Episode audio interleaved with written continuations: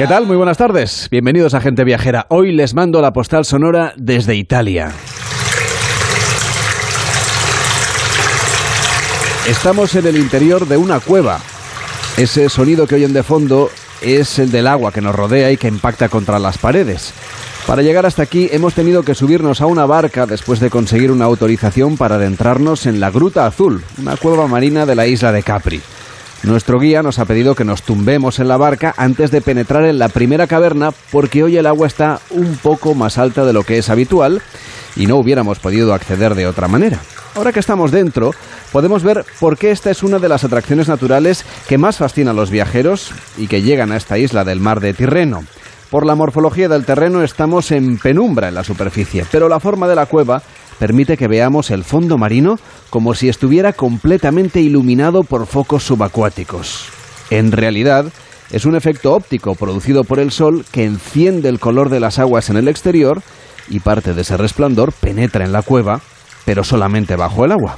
Parte de esa luminescencia nos permite vernos las caras los unos a los otros, unas caras de asombro.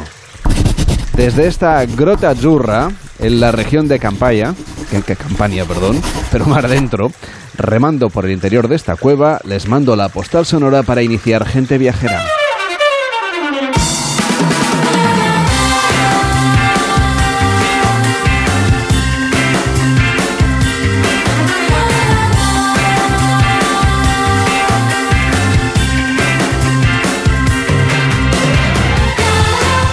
Viajera, el programa de viajes de Onda Cero con Carlas Lamelo.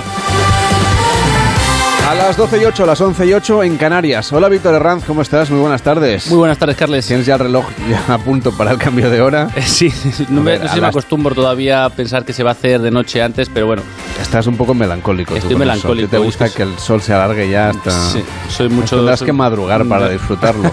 Pues sí, mira, habrá, habrá que hacer el deporte por la mañana. En fin, ya saben que esta próxima madrugada a las 3 serán las 2, es decir que antes de irnos a dormir tendremos que retrasar una hora los relojes, si es que tiene usted relojes de los que se atrasan, no sé, el del microondas, por ejemplo, porque o si tienes Víctor sí que tiene reloj de manillas, Sí, pues que un acuérdate, no, el mío se cambia solo.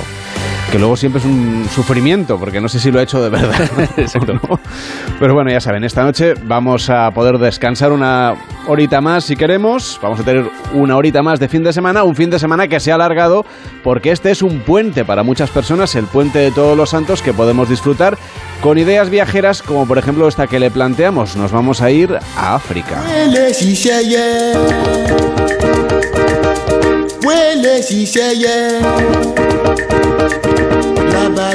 Y es que Carles África es un continente de muy diversos paisajes, culturas y realidades que, bueno, tienen en común pues ese atractivo que representa para aquellos viajeros que alguna vez han soñado o hemos soñado con vivir una aventura, pues lanzarnos a ella. Pues hoy vamos a hablar del corazón de África, de Nigeria y del Chad, dos destinos abiertos a los viajeros y donde acaba de volver Tony Espadas, que es fundador eh, de Rift Valley Expeditions. ¿Cómo está? Buenas tardes. Hola, buenas tardes, ¿qué tal estáis? A pesar del deseo de conocer destinos como Nigeria o el Chad y todos los tesoros naturales y culturales, la forma de vida que tienen estos países, seguramente hay muchos viajeros que se preguntan si es un lugar seguro desde un punto de vista sanitario, por las enfermedades, también por los riesgos físicos, eh, por lo que es la seguridad del país. ¿Qué les podríamos decir? ¿Son destinos seguros para los viajeros? Bueno, a ver, claro, es, una de las primeras preguntas que evidentemente la gente nos hace cuando se apuntan a, a estos viajes. Es verdad que en general África ya muchas veces genera, genera esa, ese interrogante de la seguridad en general en muchos países, ¿no? Y cuando hablamos de destinos como Nigeria y como Chad, pues todavía más, ¿no? Porque al final lo primero que haces muchas veces chequear en Google y es difícil encontrar noticias buenas sobre esos destinos. Es verdad que al final nosotros jugamos siempre con, con equipos locales, ¿no? Que son con los que confiamos 100% y hay que ir con cuidado y hay que estar informado y hay que saber por dónde nos movemos porque, por ejemplo, en Nigeria pues hay lugares que son más complejos que otros y hay que estar informado de eso, ¿no? Pero en general nos encontramos con países en que la gente y la población es extremadamente amable, extremadamente agradable, y que hacen que la experiencia generalmente sea súper positiva. No, no tienes sensación de inseguridad, pese a que puedes ir encontrando pues muchos controles de militares o de policías, ¿no? Que normalmente si vas con el equipo adecuado pues no los pasas sin más. Entonces, bueno, sí que hay que informarse bien, hay que estar, hay que ir con la gente adecuada, pero ya te digo, no tienes inseguridad, sensación de inseguridad una vez que estás viajando por estos destinos. Bueno, es ese interrogante, ¿no? El que a veces nos acerca también un poquito a la aventura, esa duda. Y usted que acaba de venir del, del, chat, un destino que, que, cuenta, bueno, pues como saben los oyentes, con una cantidad de recursos naturales y un enorme potencial turístico, pues nos gustaría saber un poco si son esos variados paisajes y esa diversidad cultural los atractivos que buscan los viajeros en el corazón de África. Sí, claro, aquí cada uno también, supongo que cada uno tiene su público, nosotros no, que además yo, por ejemplo, empecé a trabajar ya hace muchos años en Etiopía, ¿no? Es un destino que me conozco muy bien y que he pasado muchos meses de mi vida allí, pues al final eh, nosotros tenemos ese público, ¿no? Ese, ese, ese, perfil de viajero que busca, que busca esa experiencia, ¿no? De, de compartir. Claro, por ejemplo, en chat estamos hablando de un destino con una cantidad de su población, la gran mayoría de su población es, población nómada, son, estamos hablando de, de, gente que se mueven todavía hoy en día pues en caravanas de animales, ¿no? con caravanas de camellos, con, con caravanas de burros, con caravanas, y es, es a mí me parece fascinante, ¿no? Que en la época en la que estemos todavía una parte de su población se Entonces, cuando nosotros sí tenemos ese público, ¿no? Sí que tenemos ese perfil de viajero que nos pregunta por estos destinos y que realmente nosotros hemos tenido, yo hace un mes aproximadamente que he vuelto del chat y hemos estado especialmente pues conviviendo con algunos de estos grupos nómadas, ¿no? De los Fulani principalmente, o Peul, que son el mismo, luego dentro de, de ellos hay muchos subgrupos y ha sido una experiencia fantástica, porque además son pueblos esos pueblos normalmente son pueblos muy acogedores, ¿no? Están acostumbrados a compartir y a moverse y a ser solidarios. Entonces, muchas veces al turista o al viajero lo tratan de la misma manera, ¿no? Te acogen, te dejan compartir con ellos un buen rato y hace que las experiencias sean súper positivas, la verdad. Vamos a hablar de Nigeria también. Es un país sorprendente que tiene, la verdad es que un gran atractivo étnico, cultural, preserva sus minorías, una tradición que está casi intacta. Mm, ¿Cómo es la experiencia de, viajar a este lugar y cómo podemos hacerlo respetando justamente ¿no? esa capacidad que han tenido de preservarse? Sí, pues mira, la Nigeria, la verdad es que yo también es un destino que este año he tenido la suerte de poder viajar con un buen, con un buen grupito de, viajeros, amigos ya, ¿no? Porque al final son gente que acaban compartiendo contigo diferentes experiencias.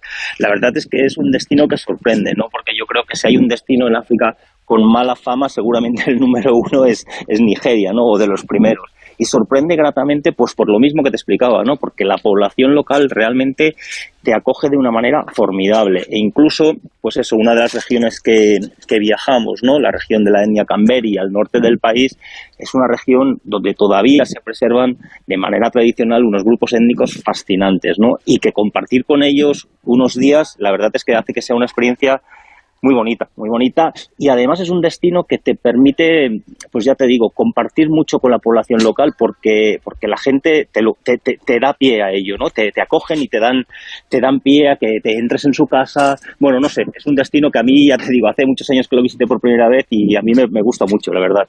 Tony Espadas, fundador de Rift Valley, muchísimas gracias por estar con nosotros y por llevarnos a estos dos destinos de África que conocemos muy poco y que están en el corazón del continente. Muy buenas tardes. Muchas gracias a vosotros, que vaya muy bien, gracias. labalábá fira rẹ̀ wẹ́yẹ wẹ́lẹ̀ ṣiṣẹ́ yẹ o labalábá fira rẹ̀ wẹ́yẹ wẹ́lẹ̀ ṣiṣẹ́ yẹ o labalábá tó bá fira rẹ̀ wẹ́yẹ wẹ́lẹ̀ ṣiṣẹ́ yẹ o. En Onda Cero, gente viajera, Carlas Lamelo. Sumergirse y escapar de la rutina en aguas cristalinas, templadas y vivas, hacer tuyo el cielo, escalar hasta la cima, bajar a abrazar de nuevo a la fauna marina, joyas ocultas, retos inolvidables, cómo contarte lo inexplicable, quien lo ha vivido lo sabe. Comunidad Valenciana, Mediterráneo en vivo, Generalitat Valenciana. Papi, ¿sabes lo que pasa cuando se caen las hojas y hace más frío y se hace de noche más pronto? Mm, Pues que es otoño. No exactamente. Ya está aquí el catálogo de juguetes del corte inglés. y esto es solo el principio. Comunidad Valenciana, Mediterráneo en vivo, Generalitat Valenciana. Cuarta fiesta de la vendimia en la denominación de origen La Mancha. Una tierra ideal para el cultivo del viñedo desde hace siglos. Un mar verde bañado por más de 3.000 horas de sol al año. Tecnología de vanguardia, rigurosos controles, selección esperada de sus vinos, con un embajador de excelencia, Don Quijote. Sostenibilidad y ecología como freno a la despoblación y motor para la economía. Enoturismo, cultura y tradición. Todo eso y mucho más suponen el vino y la viña en La Mancha, la denominación de origen más extensa del mundo que comprende las provincias de Albacete, Ciudad Real, Cuenca y Toledo. www.lamanchawines.com Disfruta de sus vinos. Todo un deleite para los sentidos y lujo a su alcance. También puedes seguirlos en las redes sociales, en Facebook e Instagram como Vinos de la Mancha y en Twitter como Vino de la Mancha. Fondo Europeo Agrícola de Desarrollo Rural. Europa invierte en las zonas rurales. Unión Europea, Ministerio de Agricultura, Pesca y Alimentación y Junta de Comunidades de Castilla-La Mancha.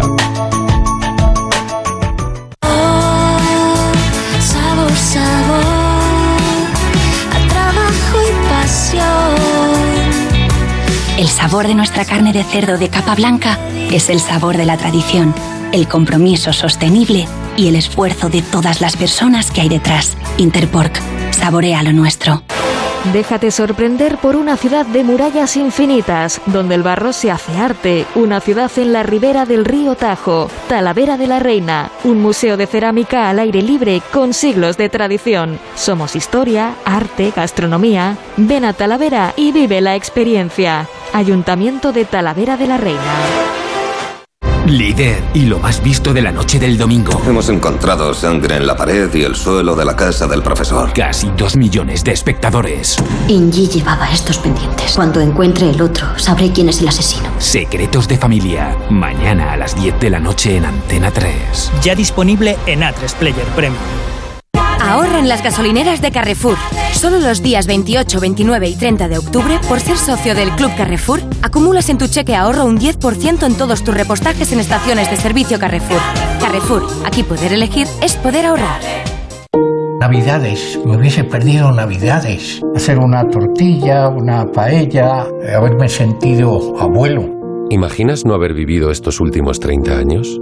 A las personas sin hogar, la calle les arrebata 30 años de esperanza de vida. Hazte socio en hogarsi.org para que nadie viva en la calle.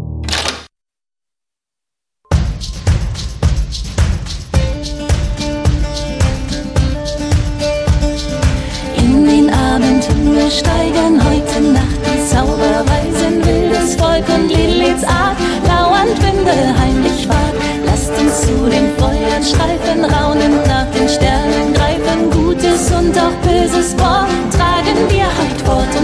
Ya estamos metidos de lleno en el tiempo de Halloween, que es la gran fiesta nueva que nos ha invadido los últimos años, y no deja de ser curioso que haya llegado con tanta fuerza, porque la fiesta se ha extendido de manera imparable desde sus orígenes, que quizá estén en Irlanda. De Irlanda vamos a hablar hoy con Enrique Domínguez Uceta. Hola Enrique, ¿cómo estás? Buenas tardes. Hola Carles, buenas tardes. Pues sí, no, no hay quien pare al Halloween, se ha metido en nuestra casa a través de las pantallas, ya nadie se acuerda de cuál era nuestra fiesta antes de que se hubiera generalizado esta siniestra celebración que el cine de Estados Unidos pues ha metido en la vida cotidiana de los españoles y es curioso comprobar hasta qué punto muchos territorios de este país que presumen de defender su propia cultura pues se lanzan a celebrar el Halloween felices de ser en ese sentido pues, pues un poco una colonia cultural de Estados Unidos. Pero así son las cosas y seguramente así ha sido siempre. La cultura es muy viajera nunca está fija siempre se mueve. Y aquí ha llegado Halloween para quedarse ha llegado de Estados Unidos pero allí llegó también procedente de Europa. No, no es una fiesta americana, es un préstamo que le hicieron los europeos del norte. Y de eso vamos a hablar ahora, de los orígenes del Halloween, porque parece ser que son muy antiguos, como nos decías, y que se ha identificado su procedencia en el mundo de los celtas. Bueno, se sabe que los celtas eh, ya celebraban esta fiesta hace más de dos milenios, que estaba vinculada al final del año de su cultura, que era eh, pues más o menos en los últimos días de nuestro mes de octubre. Era el fin de la temporada de las cosechas, la llegada del frío, de la oscuridad, cuando hacían hogueras y ofrendas a los dioses en una fiesta que llamaban Samaín. Eh, los celtas creían que esa noche del 31 de octubre salían los espíritus de los difuntos, venían del más allá y volvían para visitar a los vivos que temían temían que no fuera una visita amistosa, que a lo mejor se los quisieran llevar con ellos para el otro lado y por eso se disfrazaban para que no los reconociesen. Se vestían con pieles de animales o, o como si ya fueran muertos de los que habían vuelto de sus tumbas y así pues eh, esperaban confundir a los verdaderos espíritus. Eh, también se hacían pasar por monstruos para asustar a, a, esos difuntos y con todo eso pues montaban un gran festival, un carnaval, eh, como digo, un poco siniestro que ahora se considera curiosamente pues muy apropiado para nuestros niños. Y de hecho eso se mantiene, la tradición de disfrazarse es lo que ha permanecido como una seña de identidad de esta fiesta que quizás seguramente es la más importante. Bueno, yo creo que casi nadie eh, cree en el sentido original de la fiesta, en eso de que vengan los espíritus del más allá, y, por eso, pues a mí mm, a veces me interesa eh, mucho más eh, el Día de Difuntos de México, por ejemplo, que el Halloween de Estados Unidos, que se ha convertido efectivamente en una fiesta de disfraces. Pero mm, hay que destacar que Halloween es una fiesta viva y muy auténtica en Irlanda, que es el origen real de la celebración. Irlanda es una isla realmente interesante, es muy bonita muy verde, tiene un carácter fortísimo y, además hay que decir que tiene alma. Irlanda es estupenda en tradiciones, en literatura y en música y muchas de sus virtudes han florecido en Estados Unidos, sobre todo cuando llegaron las emigraciones irlandesas que se acrecentaban cada vez que mm, Irlanda sufría una hambruna por malas cosechas y eso pues suponía una emigración masiva a Norteamérica y allí la nostalgia de su tierra de origen pues se expresaba en fiestas y en músicas en el nuevo mundo americano. Yo creo que han contribuido mucho al, carácter cultural de, Norteamérica los irlandeses. Por eso nos ha parecido interesante explicar o saber que Irlanda celebra estos días de Halloween de una manera propia, auténtica, y puede ser, por lo tanto, una buena idea viajar a Irlanda para ver cómo lo celebran. Bueno, eh, no tenemos ya mucho tiempo, pero efectivamente, por eso yo creo para que... el año que viene, esto es cada año, no, hay problema. bueno, lo, vamos avanzando. Bueno, para eso podemos irnos a la preciosa ciudad amurallada de Derry, London Derry, en Irlanda del Norte, porque allí celebran el, el Derry Halloween, que es, dicen que es el más importante de toda Europa y que va a durar hasta el lunes 31. La fiesta mm, ocupa los rincones más bonitos de la ciudad, es, es tremendo, porque aparte de muchísima gente disfrazada de manera escalofriante, hay hay conciertos, hay música en directo, hay desfiles, hay puestos de comida típica también en la calle decorados pues de la manera más siniestra y hay un gran desfile de carnaval con fuegos artificiales. Pero no es el único, porque cerca de Dublín se encuentra la zona que ellos llaman el, el ancestral este de Irlanda, donde se supone que nació esa fiesta del Samaín. Allí se celebra el Festival de Puca con mucho espectáculo, con feria de artesanía, con gastronomía celta y también con manifestaciones de terror y de brujería. Y aunque mm, el mayor em, evento que hay en Irlanda se llama uh, Farmofobia, está en el condado de Meath, eh, al noreste, noroeste de Dublín, eh, y que ha venido durando durante todo el mes de octubre, pero, pero bueno, es una suma de, de cosas siniestras, de paseos por un bosque repleto de criaturas aterradoras, hay un pueblo con payasos horribles, hay un campo de maíz lleno de asesinatos y una morgue de zombies todo rematado pues por fiestas nocturnas para bailar con los, con los DJs hasta altas horas de la madrugada. Así que tenéis una cita en Irlanda para disfrutar de ese Halloween, en fin, un poco llevado más al extremo, porque de hecho para ellos, Enrique, es una fiesta nacional, casi como San Patricio, pero no es el único elemento espeluznante que procede de la bella y dulce Irlanda, porque allí nació también, de alguna manera, el conde Drácula. Bueno, sí, el autor, el autor, el autor, el autor de la novela Drácula, Bram Stoker, eh, era irlandés, nacido en Dublín y dicen que buscó inspiración en viejas leyendas irlandesas y en algunos relatos de terror que le contaba su madre cuando era niño, que estuvo además mucho tiempo, bastante tiempo enfermo en cama y entonces le encantaban esos cuentos que le contaba su madre. Con, con todas esas tradiciones, pues dio forma a ese vampiro que se ha apoderado de la imaginación de varias generaciones. Por eso hay que destacar que este año se vuelve a celebrar el festival Bram Stoker en, en Dublín, que ha cesado durante dos años por otro vampiro siniestro, el coronavirus, naturalmente. Pero bueno, ahora que parece que remite, vuelve el festival dedicado a la novela Drácula, con diferentes horrores que se supone divertirán a los asistentes entre el 28 y el 31 de octubre. Y es curioso porque se cumplen ahora 125 años de la publicación de la novela, en 1897. La verdad es que resulta impresionante pensar que Drácula no existía hace 125 años y que ahora de hecho sea universal y que no se puede entender la historia del cine o del terror prácticamente sin pensar en él, ¿no? Bueno, es un verdadero fenómeno increíble. Por eso ahora hay, hay orgullo en identificar el personaje con, con, un país. Desde el punto de vista turístico, pues es un gran atractivo, tanto para Rumanía, donde el castillo de Bran se cree que alojó a Vlad Draculea, el empalador, que inspiró a Brad Stoker para crear su personaje, pero también Irlanda está orgullosa del, del autor, de Bram Stoker, y se pueden seguir sus pasos en Dublín, donde fue un estudiante brillante, un visitante asiduo de la biblioteca del Trinity College eh, allí se, guarda su memoria junto a otros grandes autores irlandeses como Jonathan Swift, eh, Oscar Wilde o Samuel Beckett.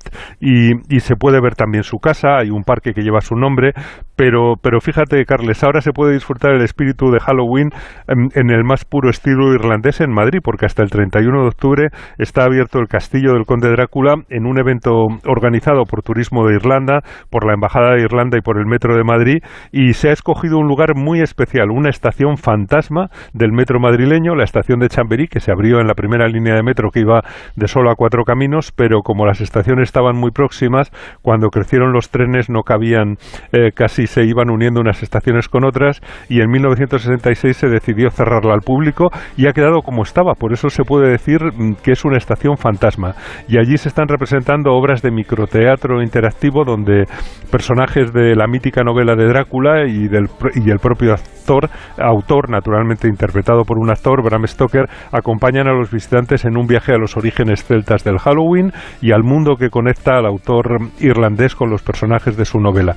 Allí eh, se podrá descubrir el origen irlandés de algunas tradiciones de Halloween, de las hogueras, de los disfraces, el famoso truco o trato, y no faltan tampoco referencias a algunas leyendas terroríficas como la del hombre sin cabeza o la de Jack el Tacaño. Hay que, hay que reservar en la web de los museos del Metro de Madrid, probablemente esté ya todo completo porque la iniciativa es muy interesante, pero creo que es una oportunidad muy, muy, apetecible de acercarse a Irlanda y de animar a los aficionados al Halloween y a los vampiros a visitar un país tan rico en cultura como Irlanda, donde sin duda pues yo creo que es el paisaje tan bonito, la personalidad fantasiosa y sensible de los irlandeses la que ha convertido eh, ese territorio en una fuente inagotable de mitos y, de leyendas. Pues podemos contar ahora, hasta ahora ya, Enrique, si quieres, que de hecho lo han prorrogado hasta el día 1 de noviembre, así que se puede disfrutar de ese Halloween en esa estación fantasma de Madrid para disfrutar de un lugar que han, condicionado, ¿no? Especialmente y han decorado, como hacemos pues a lo mejor con nuestras casas estos días,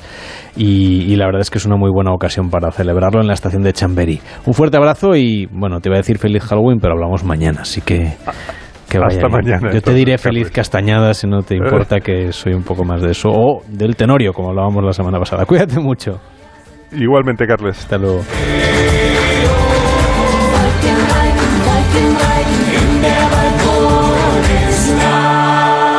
Y del Halloween de Irlanda al sonido ancestral en la villa de Mogarraz, en la comarca salmantina de la Sierra de Francia. Todos cristianos, acordémonos de las benditas ánimas del purgatorio, con un Padre Nuestro y una Ave María por el amor de Dios. Esto que escuchan son las letanías y los cánticos religiosos populares que se escucharán en la Noche de las Almas Blancas, un rito tradicional que se celebra en la tarde-noche del 1 de noviembre, el Día de Todos los Santos, en la villa de Mogarraz. Su alcaldesa es Soledad Álvarez. ¿Cómo está? Buenas tardes. Hola, buenos días, ¿qué tal? ¿Cómo estamos? ¿En qué consiste esta tradición que decíamos es ancestral y esta atmósfera, el ambiente que vamos a encontrar en Mogarraz?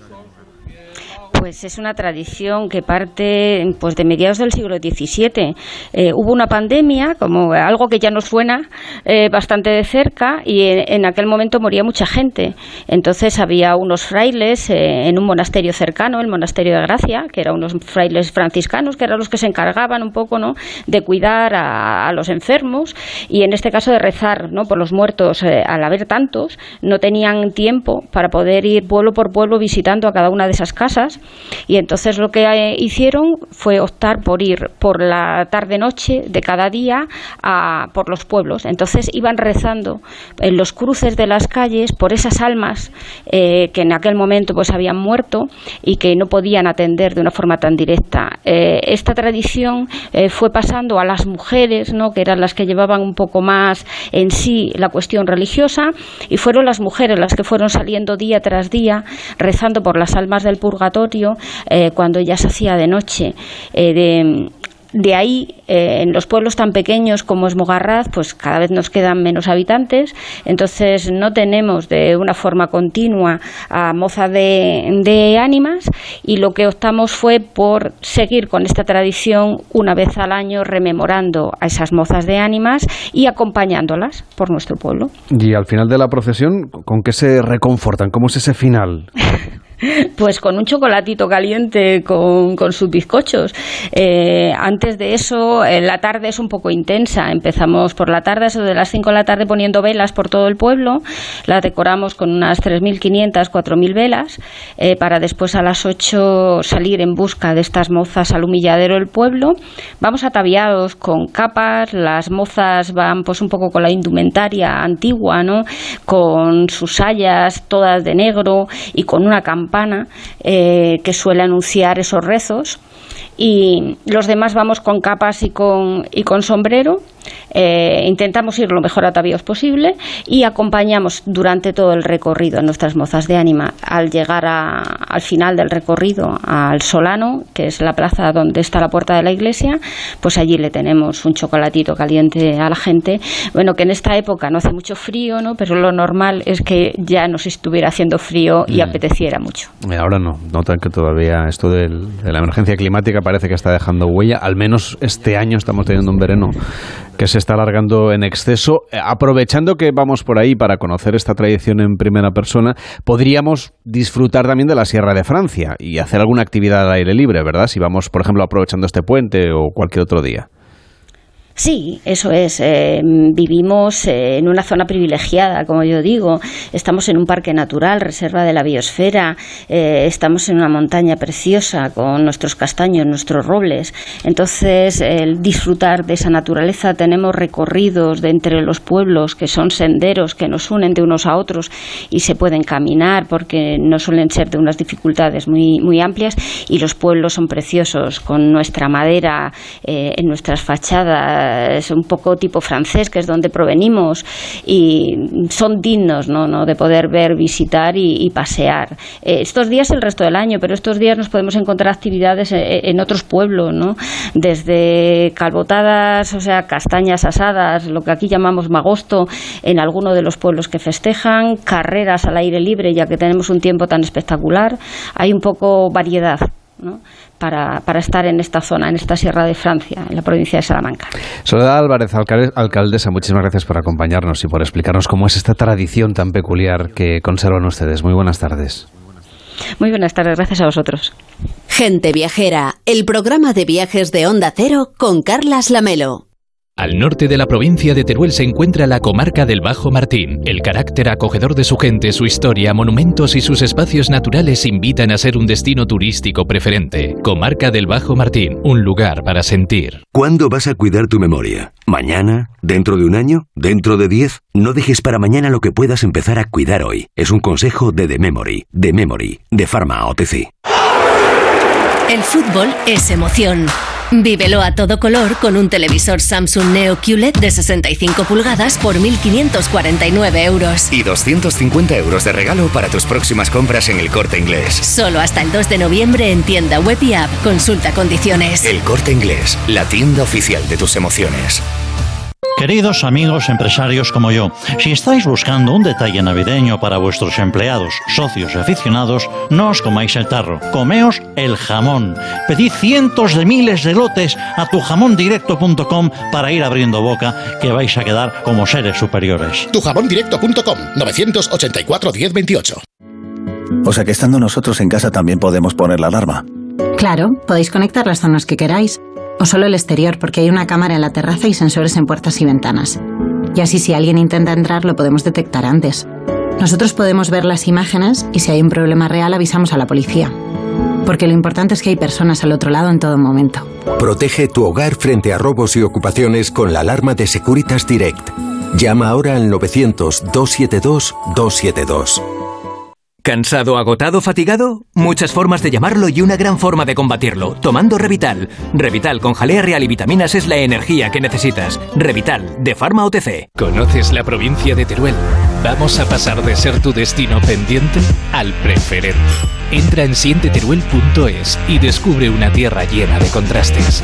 Diputación de Teruel. ¿Quieres mantener tus huesos en buen estado? Toma Flexium Articulaciones. Flexium contiene glucosamina para mantener huesos y articulaciones sanos y flexibles. Ah, y ahora dispones también de Flexium Crema. Flexium de Pharma OTC. ¿Por qué no disfrutar este otoño de una escapada junto al mar? Hoteles Servigroup pone a tu disposición durante todo el año los mejores hoteles en Benidorm para regalarte unos días de sol, playas, relax, excelente gastronomía y el ambiente más divertido frente al Mediterráneo. No lo pienses más y consigue fantásticos precios y la máxima flexibilidad en servigroup.es. Si eres docente, vuelve a ver el encuentro educativo Mente Sami, presentado por Elena Resano y Juan Rabonet.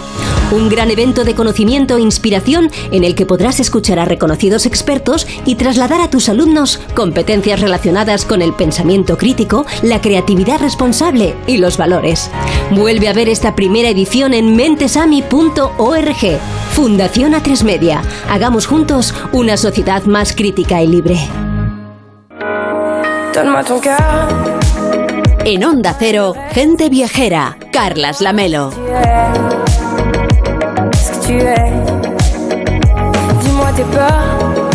Ya saben que somos unos apasionados de los viajes y de la participación de los oyentes, por eso tenemos un WhatsApp que es el 699464666 para que nos hagan peticiones a la carta, destinos de los que quiera que hablemos o por ejemplo también hacernos sus propias propuestas, lugares donde usted ha estado y quiere compartir con los oyentes, es el 699464666, destinos a la carta que despiertan nuestro amor por conocer otros lugares. Hoy nos piden ir al sur de Francia. A mí me gustaría hacer un viaje de unos tres o cuatro días por el sur de Francia, ya que estuve pasando unos días en Narbona y estuve comiendo en el Gran Buffet y me gustaría repetir por aquella zona, Montpellier, Perpignan es la ilusión y el propósito de mi próximo viaje.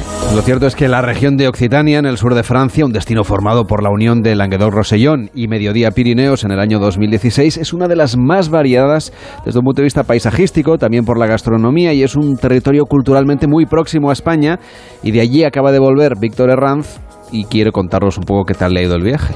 Pues la verdad es que es un sitio maravilloso, ya por su manera de ver y de vivir la vida muy parecida a la nuestra, ¿no? En sus calles y plazas, bueno, pues siempre encontrarás agradables terrazas, bares, no faltará las sonrisas, eh, gente charlando muy sociables, abiertas al viajero, al turismo, delicadas con la gastronomía, cuidadosas con sus tesoros.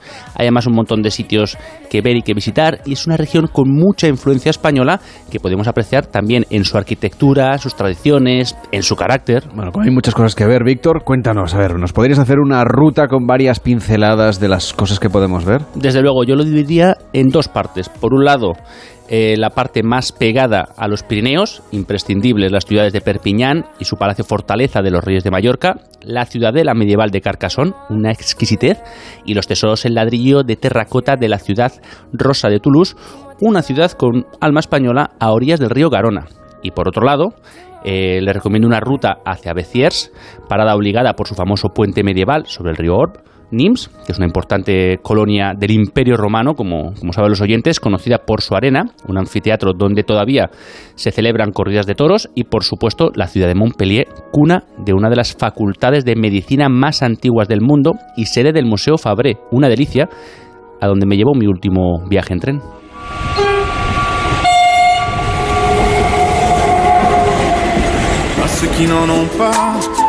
Vamos a comenzar una visita turística por la ciudad francesa de Montpellier, antigua capital de la región Languedoc-Roselló. Hoy día un destino que cuenta con 290.000 residentes y que la convierten en la séptima ciudad más grande de Francia. Y vamos a organizar y a comenzar esta visita de la mano de Bruno Martínez, que es guía oficial de turismo de Montpellier. Muy buenas tardes, Bruno. Hola, buenas tardes.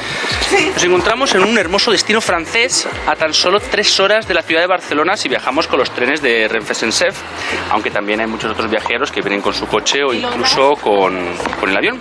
¿Con qué tipo de viajeros y con qué tipo de ciudad nos vamos a encontrar cuando lleguemos a Montpellier? Bueno, verá, es una ciudad efectivamente que es muy joven, muy dinámica. Tenemos eh, unos 5.000 nuevos habitantes por año, lo que da la impresión de que es una ciudad que está siempre en crecimiento y siempre hay algo que hacer en Montpellier. Y lo bien en Montpellier es que tenemos una gran ciudad, pero que tiene el tamaño de un pueblo, el casco antiguo, o sea que se pasea uno muy fácilmente y con mucho gusto. Una ciudad cuyo crecimiento y cuya evolución ha ido camino al mar y en diferentes barrios que se complementan, pero que son muy diferentes entre ellos. Sí, es verdad, esa suerte es que de un barrio a otro te puedes encontrar a un ambiente totalmente diferente. Ah, aquí estamos en el casco antiguo, estamos en lo alto de lo que es el Arco Triunfo de Montpellier, que se puede visitar con una opción de turismo, pero también pues tenemos a varios como Antigona, que es un barrio de Ricardo Bofill, un poco más postmoderno de los años 80, y también vemos a cosas muy extraordinarias como el árbol blanco de Su Fujimoto, un arquitecto japonés, que tenemos una torre que recuerda un poco la forma de un árbol blanco metálico, excepcional. ¿Cómo podemos describirle ahora mismo a los viajeros lo que estamos viendo desde aquí, desde lo alto del Arco del Triunfo de Montpellier? Estamos aquí a 15 metros de altura y desde aquí pues se ven varias cosas. Se puede ver hasta el mar porque estamos a 10 kilómetros del mar, o sea que uno puede ir muy fácilmente al mar con autobús, por ejemplo, con bicicleta. Y también pues tenemos a la ciudad antigua y también de alguna forma podemos ver a la ciudad un poco más moderna. O sea que se ve un poco todo desde aquí como a 180 grados. Una ciudad que podemos disfrutar durante todo el año y ahora las puertas de las Navidades es una ocasión muy especial para poder visitar Montpellier. ¿Qué no pueden perderse los viajeros que vengan a, hasta esta ciudad del sur de Francia estas Navidades? Tenemos el 25 y 26 de noviembre un evento que es muy importante en Montpellier que se llama Cœur de Ville en Lumière, es decir, que tenemos como las fachadas de edificios importantes de Montpellier, como el Arco Triunfo, por ejemplo, que están iluminadas con películas que se justamente eh, reflejan en las fachadas. Es una maravilla, hay que venir a ver esto. Y también tenemos a principios de diciembre muchísimas visitas que se hacen en el casco antiguo de Montpellier. Casi, bueno, al principio de las fiestas habrá una visita cada día. Y unas visitas que tenemos que hacer con los guías oficiales de la, de la ciudad de, de Montpellier para poder acceder a ciertos sitios de los cuales no sería posible acceder si no fuera con, con, un guía turístico oficial. Sí, es verdad. Tenemos la suerte de tener las llaves de justamente lugares como el Arco de Triunfo. Podemos subir arriba, hacer una foto genial desde esta vista que se puede ver actualmente. Y también vamos a lo que es el Mikveh, el baño natural judía, judío y a lo que es un palacete del siglo XVII-XVIII, que se puede ver únicamente con los guías que tienen las llaves.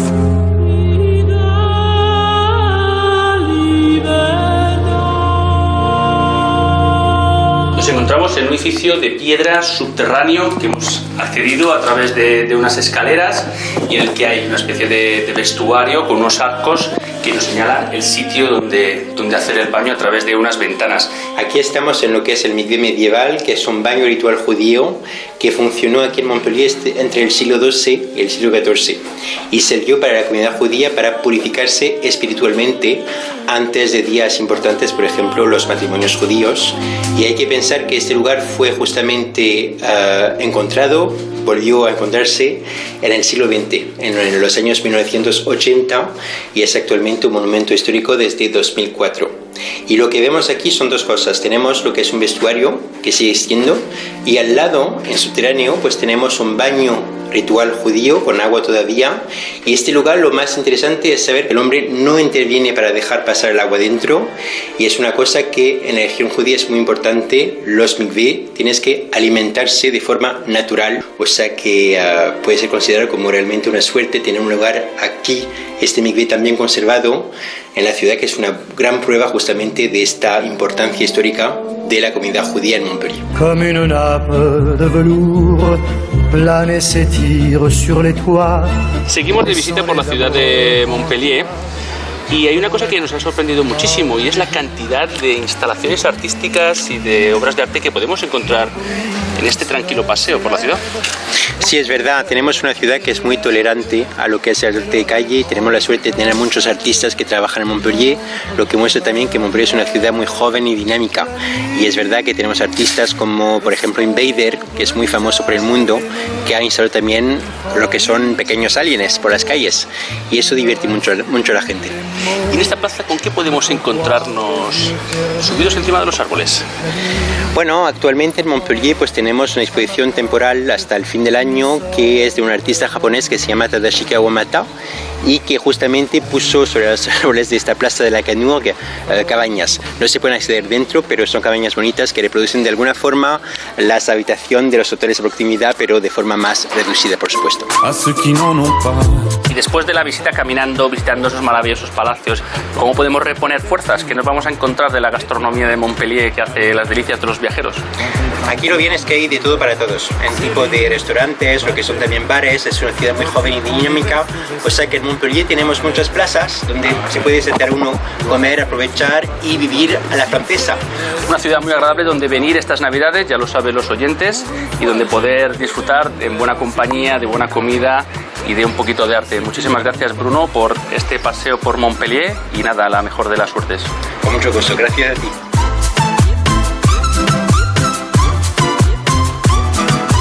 Bonnes manières Pourquoi je ferais semblant De toute façon, on est payé pour le faire. Tu te prends pour ma mère Dans une heure, je reviens. Que ce soit propre, qu'on puisse y manger par terre. Trois Gente Viajera, el programa de viajes de Onda Cero con Carlas Lamelo.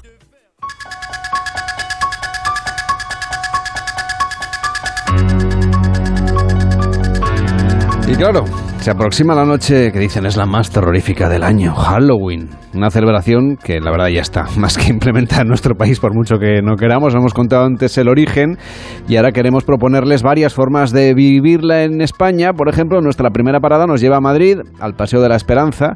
Allí está la casa de los Heliwell que está cargada de energías escalofriantes. Cuenta la leyenda que un famoso director levantó esta vivienda en un antiguo matadero y ahora está tomado por psicofonías y apariciones fantasmagóricas. Sí, sí, seguro que le suena el grito. Bueno, pues proviene de la casa de los Heliwell, a pesar de estar deshabitada. Vamos a investigar este expediente paranormal y nada mejor que hacerlo que acompañados por Pau Quero, que es director de Madrid Terror. ¿Cómo está? Buenas tardes. Muy buenas tardes, Carlas, ¿cómo estás? Estamos en una época muy propicia. Madrid Terror es un escape room especializado en temática terrorífica. ¿Detectan ustedes muchos adeptos al miedo? Hay cada vez un, no sé, esto que llaman el fandom, ¿no? Es decir, que, que hay muchos fans, una legión, ¿no? Que consolida y que busca este tipo de actividades para el tiempo de ocio, para puentes como este. Así es, la verdad es que tenemos muchísimo, muchísimo público y muy fanático. Se apunta a cualquier experiencia que organizamos y estamos muy agradecidos por todo, todo el fenómeno fan que estamos teniendo. Su juego más novedoso se llama Expediente Paranormal. Si tuviéramos que empezar a jugar, ¿qué nos contarías? Es decir, ¿cómo es la experiencia? La experiencia es súper inmersiva, ¿vale? Es para grupos de 8 personas hasta 20 y entras de lleno en una película de terror. Está súper bien ambientada, como si entraras, lo que he dicho, en una película, ¿no? Y entras con un grupo y no sabes lo que va a pasar dentro, porque te vamos a dividir en cuatro grupos. Va a ser una competición. Solo un grupo va a salir vencedor. Pero ¿cuál es la narrativa? Es decir, ¿cuál es la historia que ustedes nos plantean al principio y los personajes en los que nosotros nos tenemos que meter? Mira, pues la historia se trata de un director de cine súper famoso, que no vamos a desvelar el nombre, que está metido en, en una trama bastante, bastante fuerte. Ha asesinado a su mujer y a su hijo y no se sabe bien bien por qué. Algunas personas afirman que puede ser que el demonio le poseyera y por eso cometió esos crímenes, pero eso lo van a tener que investigar estos, eh, estas personas que nos visitan, este grupo que, que son supuestamente investigadores de lo paranormal. Y ahí es donde hay dos modelos, digamos, uno que da más miedo y otro un poquito menos. Exacto, o sea, nosotros siempre nos gusta ofrecer al máximo posible de público, es decir, tenemos una experiencia tanto para grupos que ya les gusta mucho el terror y que quieren experiencias fuertes de terror, con actores, oscuridad, pruebas de valor, y luego tenemos también un público más eh, familiar, un público eh, que quiere un ambiente de misterio, pero que no haya tantos sobresaltos, y entonces también nos adaptamos a ese tipo de grupos. Imagino que ahora por Halloween las entradas habrán volado hace días, ¿no? Sí, la verdad es que han volado. eh, no quedan apenas entradas. A partir de noviembre ya volvemos a tener algo más de disponibilidad. Y la verdad que estamos muy contentos co- por la recibida de, este, de esta nueva experiencia. Ustedes tienen más eh, narrativas de estas, ¿no? más escape rooms, más juegos disponibles, siempre en el entorno del terror y, y aquí en Madrid. Exacto, o sea, nuestras, lo que destaca Madrid Terror es que son experiencias inmersivas con actores, ¿vale? Es decir, es un ambiente de escape room, tienen que resolver cosas, pero eh, se trata de una actividad 100% cultural, es decir, eh, la gente va a vivir una película en carne propia. No solamente van a jugar, sino que van a ser partícipes de muchísimas escenas y de muchísimas tramas distintas. Ofrecemos diferentes experiencias, eh, la que hemos hablado, Horror Club, que es un poco más gore, más basada en películas como Hostel o Saw, más sangrientas, y luego Paranormal Experience, que es eh, bueno, pues también la misma casa de la que hemos hablado antes, pero son otros juegos completamente diferentes y un nivel de intensidad de terror también diferente. Y no sé si son actores los que participan por ahí, tienen que dar miedo a los demás. No sé cómo se prepara un actor para una experiencia como esta, que es bastante diferente, intuyo, de ponerse frente a una cámara de cine o en un teatro.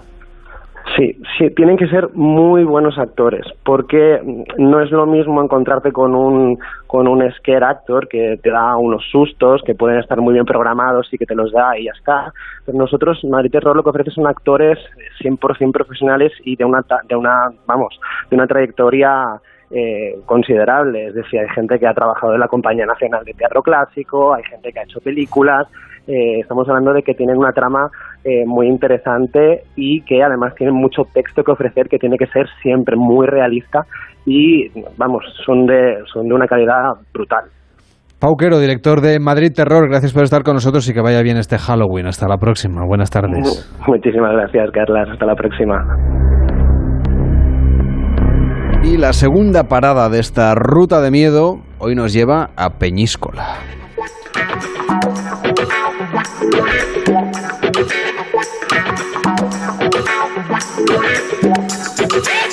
Porque esta es la banda sonora que han elegido en el Gran Hotel Peñíscola para retomar su ya tradicional fin de semana temático de Halloween, tras dos años suspendido, pues claro, por la pandemia, pues ahora ya vuelve una cita además para vivir en familia con los niños. Nos acompaña Francisco Javier Rivera, que es director del Gran Hotel Peñíscola. ¿Cómo está? Buenas tardes. Hola, buenas tardes, Carles. ¿Qué tal? A lo largo de este fin de semana y hasta el día 1, ustedes han tenido el hotel, ya lo tienen completamente poseído, invadido por personajes, rincones terroríficos. ¿Cómo han ambientado un hotel tan grande para acoger este Halloween, que empezó, por cierto, ya el pasado 21 de octubre? Bueno, pues la verdad que, sí, estamos otra vez con el, con el hotel completo y vamos a retomar por fin, tras dos años de pandemia, pues eh, un evento que, que ya tiene, pues cumple ya eh, un número especial, 12 más 1 de ediciones. Y, la verdad que todo empieza, pues eso, pues por una tematización propiamente dicho del, establecimiento, pero luego también rodeado pues de actividades eh, relacionadas con, con, pues, con el miedo, los sustos y todo, y, coronado por dos eventos principales, que son la, temática Halloween, que está muy enfocada a, platos pues con, con nombres eh, y presentaciones pues muy maquiavélicas, y luego un grandísimo túnel de terror que eh, utilizamos eh, parte de las instalaciones del hotel pues para, para, transformarlo en un circuito en el que los clientes, tanto pequeños como mayores, pues podrán disfrutar de, de, un, de un divertido y asustadizo recorrido. Pues vamos a empezar por ahí, si le, si le, parece, por ese gran túnel del terror. ¿Cómo es este siniestro, esta atracción que han preparado, que es para toda la familia? ¿eh? Bueno, pues la verdad que es, es, un circuito. Hemos aprovechado uno de los puntos de venta, uno de los bares que teníamos, lo hemos sacrificado y lo hemos transformado en un completo circuito. Es un zigzag en el que los clientes pues, van a poder pasar por diferentes escenas eh, y en el que pues, se van a encontrar un montón de personajes eh, del mundo del terror. Eh, este caso, este año que tenemos tematizado pues, en, con la temática del, del Circo de los Horrores, pues han encontrado muchos personajes eh, circenses también, pero transformados. Y lo importante también es que la parte infantil eh, lo que hacemos es hacerlo con bastante más iluminación de lo normal.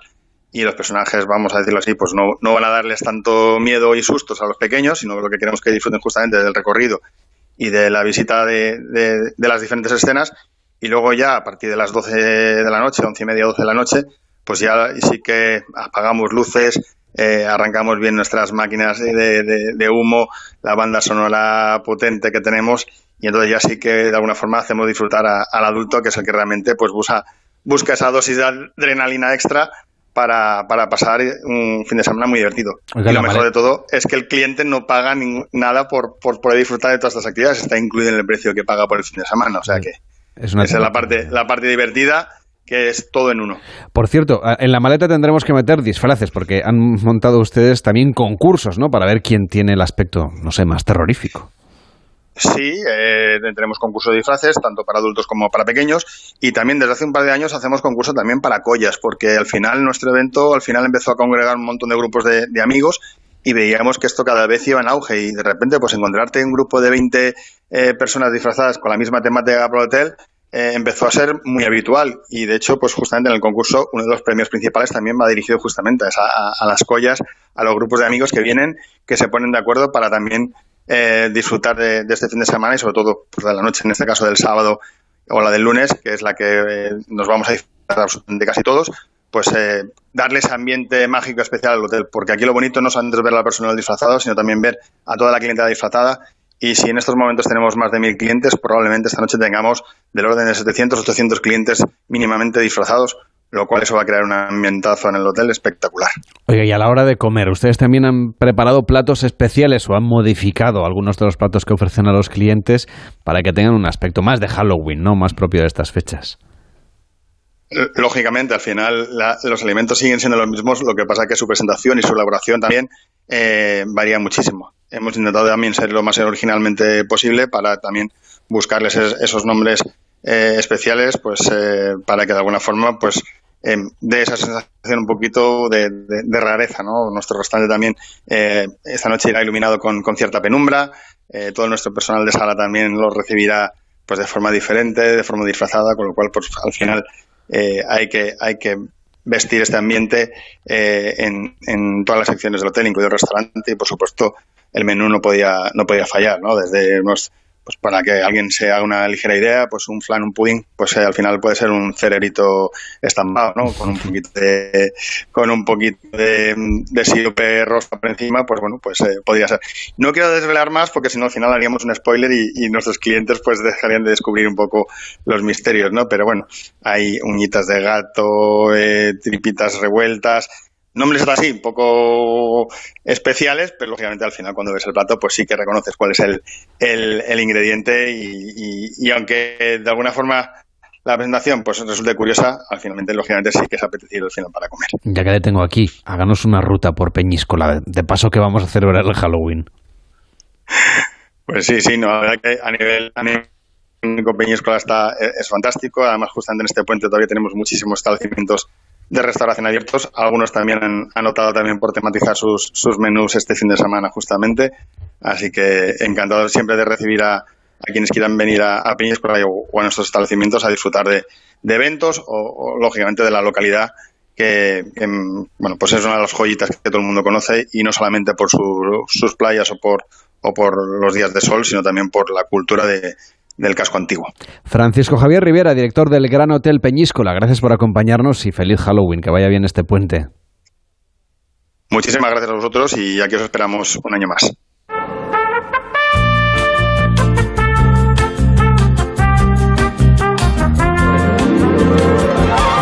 Y enseguida llegan las noticias, nos ponemos al día de lo que ocurre en el mundo y a la vuelta seguimos viajando. Nos vamos a ir a California. Allí está Irene González y vamos a conectar con ella en directo a una hora un poco intempestiva para ella, pero nos va a contar cómo le ha ido ese recorrido por el Valle de la Muerte de Rift Valley y otros rincones de California, este estado de los Estados Unidos. Y con Elena del Amo nos vamos a hacer un traje, pero un traje un traje muy especial. Nos vamos a hacer en Joyan en Vietnam, donde ha estado recorriendo también ese rincón de Asia para contárselo aquí en Gente Viajera. Y como es tiempo de setas, vamos a enviar a Víctor Herranz a un mercado para que nos cuente cuáles son las que son ahora mismo de temporada y cómo se está comportando la climatología y cómo está afectando, me temo que negativamente, a la recolección de setas. Y además iremos a la Sierra de las Nieves, a Málaga y otros muchos destinos aquí en Gente Viajera.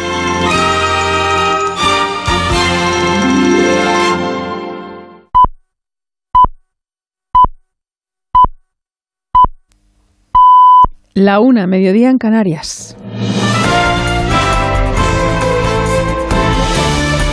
Noticias en Onda Cero. Buenas tardes. Ha hablado ya en el acto socialista hoy en Sevilla Felipe González, que acaba de participar en ese 40 aniversario de la victoria socialista electoral que en 1982 hizo posible el primer gobierno socialista de la democracia. El expresidente del gobierno ha lamentado la ausencia de Alfonso Guerra, a quien se ha referido en su discurso. Nos vamos hasta ese auditorio espacio Fibes en Sevilla. Juancho Fontán. González ha hablado de la etapa de consolidación de la democracia en España y con todas las trabas que se encontraba. Nada más subirse al escenario de la primera persona de la que se ha acordado es de Alfonso Guerra, lamentando que no esté presente en este acto al que inicialmente no fue invitado. Trato de buscar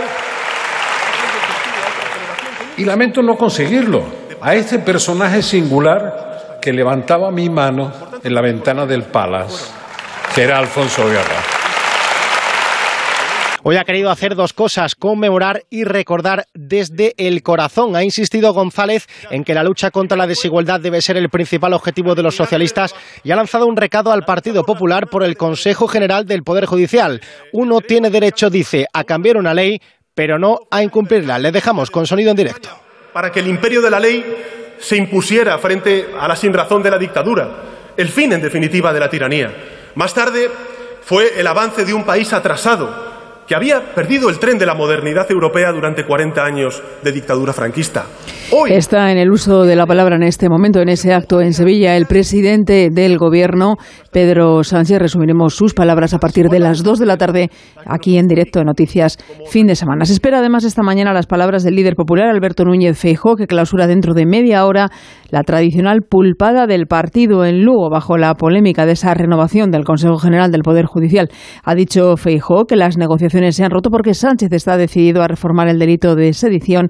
Ha cerrado los pactos de Estado, al menos en esta legislatura. Sé que los ciudadanos añoran acuerdos y pactos de Estado. Yo también, créanme. Y estoy seguro de que llegarán con este PP y con otro PSOE. Ha hablado además a través de las redes eh, sociales la secretaria general y portavoz del PP en el Congreso de los Diputados, Cuca Gamarra, para deplorar que el Ministerio de Trabajo pretenda eliminar las bonificaciones por contratar a personas con discapacidad y ha advertido de que los recortes de Sánchez a los más débiles y vulnerables ya están en marcha. Declaraciones además esta mañana de sábado del líder del Partido Socialista Catalán, Salvador Illa, tras la reunión mantenida este viernes con Per Aragonés para intentar pactar los presupuestos. Reitera Illa su mano tendida, pero recrimina al presidente presidente de la Generalitat una excesiva pasividad en esa negociación. Onda Cero Barcelona, Georgina Boisareu. Después de reunirse este viernes con el presidente Per Aragonés, el líder del PSC, Salvador Illa, le ha recriminado una excesiva pasividad en la negociación de los presupuestos catalanes. Illa lamenta que las cuentas para el próximo año no estén listas e insiste en ofrecerse para pactarlos. Eso sí, advierte que serán exigentes y que no mezclarán carpetas. Si vol pactar nosaltres, estem disposats a fer-ho. No farem una negociació pressupostària que bàsica, però serà exigent. El gobierno catalán abrirá la próxima semana una ronda de conversaciones con los grupos parlamentarios para precisamente abordar los presupuestos para el 2023. Y vistazo de nuevo en nuestras carreteras, se va complicando poco a poco el tráfico, sobre todo en las salidas de las grandes ciudades con motivo del puente de Todos los Santos. DGT Alvarich, buenas tardes. Buenas tardes. En estos momentos estamos pendientes de varios accidentes. En Barcelona, en la A2, en Castellbisbal, dirección Lleida, y también en Girona, en la AP7 La Jonquera, hacia Barcelona y en Mazanet de la Selva sentido la capital gerundense. Además, complicadas todas las salidas de Madrid, especialmente la 1 en el entorno del circuito del Jarama y en el Molar y la 6 en el Plantío y en las Rozas. Tráfico irregular en Barcelona de entrada en varios puntos, en la C58 en Moncada y el AP7 en Martorey y de salida por la Roca del Vallés, en Toledo el A5 en Valmojado, dirección Madrid, también en Sevilla de salida por la 49 en Bormujos y por último atención porque hay complicaciones en Cantabria, el A 67 en Torre la Vega, sentido Reynosa. Estamos a la espera además de conocer el palmarés de la 67 edición de la Semana Internacional de Cine de Valladolid. Nos vamos hasta allí, Onda Cero Valladolid. Roberto Mayado, buenas tardes. Buenas tardes, pues se acaba de anunciar en este momento el principal premio de esta edición 67 de la Seminci, la espiga de oro que se va para Return to Dust. Además, la irlandesa de Quiet Girl es una de las grandes triunfadoras también del festival, se ha llevado la espiga de plata, también ha sido la más valorada por el público, 4,62 sobre 5 y también premio Fipresti otorgado por la prensa internacional. Ya sabemos también el premio a la mejor actriz, Luz Nazabal, por el Caftán Azul. Además, la cinta francesa, Los pasajeros de la noche, se ha llevado el primer premio al guion. Los asistentes a las salas le han dado un notable a la sección oficial, todas las películas por encima del aprobado.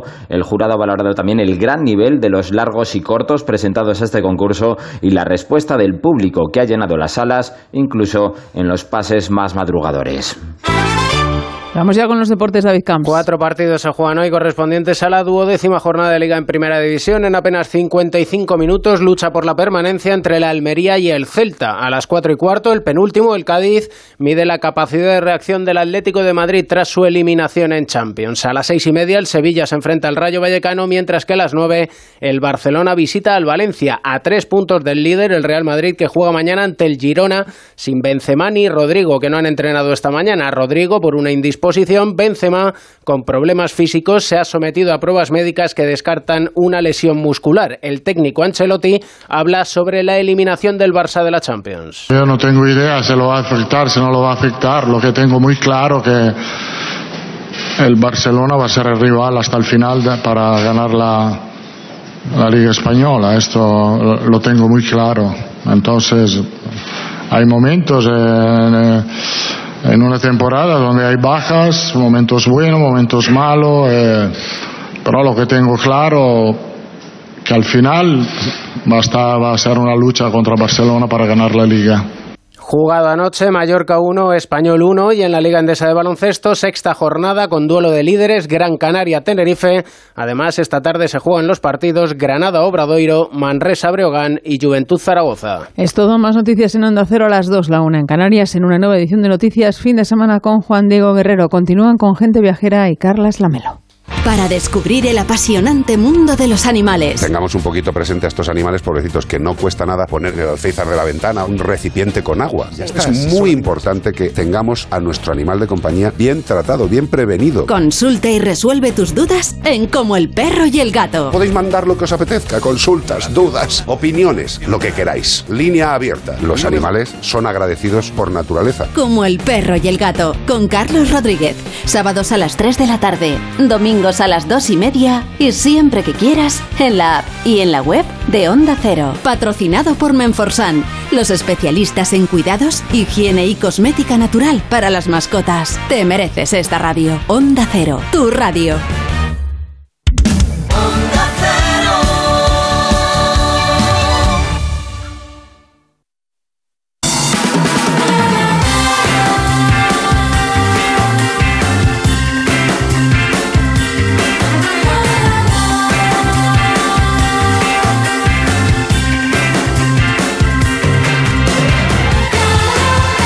'Gente Viajera, el programa de viajes de Onda Cero con Carlas Lamelo. La una de la tarde y ocho minutos, las doce y ocho en Canarias. Esto es Gente Viajera. Nos puede seguir en las redes sociales en arroba Gente Viajera OCR, por ejemplo en Instagram, por ejemplo en Twitter, por ejemplo en Facebook. Y saber antes que nadie, por ejemplo, de qué destinos vamos a hablar en el programa. También nos puede pedir sus destinos a la carta en el 699-464666. 699-464666. Y como le dijimos hace un mes, pues el último fin de semana de cada mes va a ser especialmente dedicado a las peticiones de los oyentes. Antes nos hemos ido al sur de Francia a petición de un oyente y ahora nos vamos a ir a California. Hola gente viajera, pues a mí me encantaría ir a California, allí las playitas la gente surfeando, guay, todo eso. Y luego también me gustaría información de San Francisco y del Parque Yosemite. Muchos besitos a todos, gracias.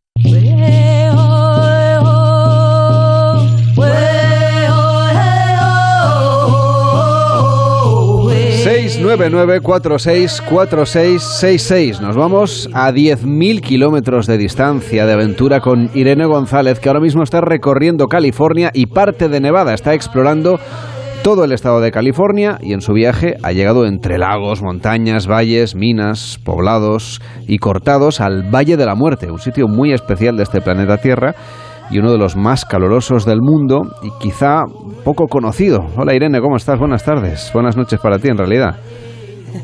Muy buenas tardes, Lamelo, y sí, muy buenas noches para mí. No sé qué decirte. Son las 4 de la mañana, ¿no?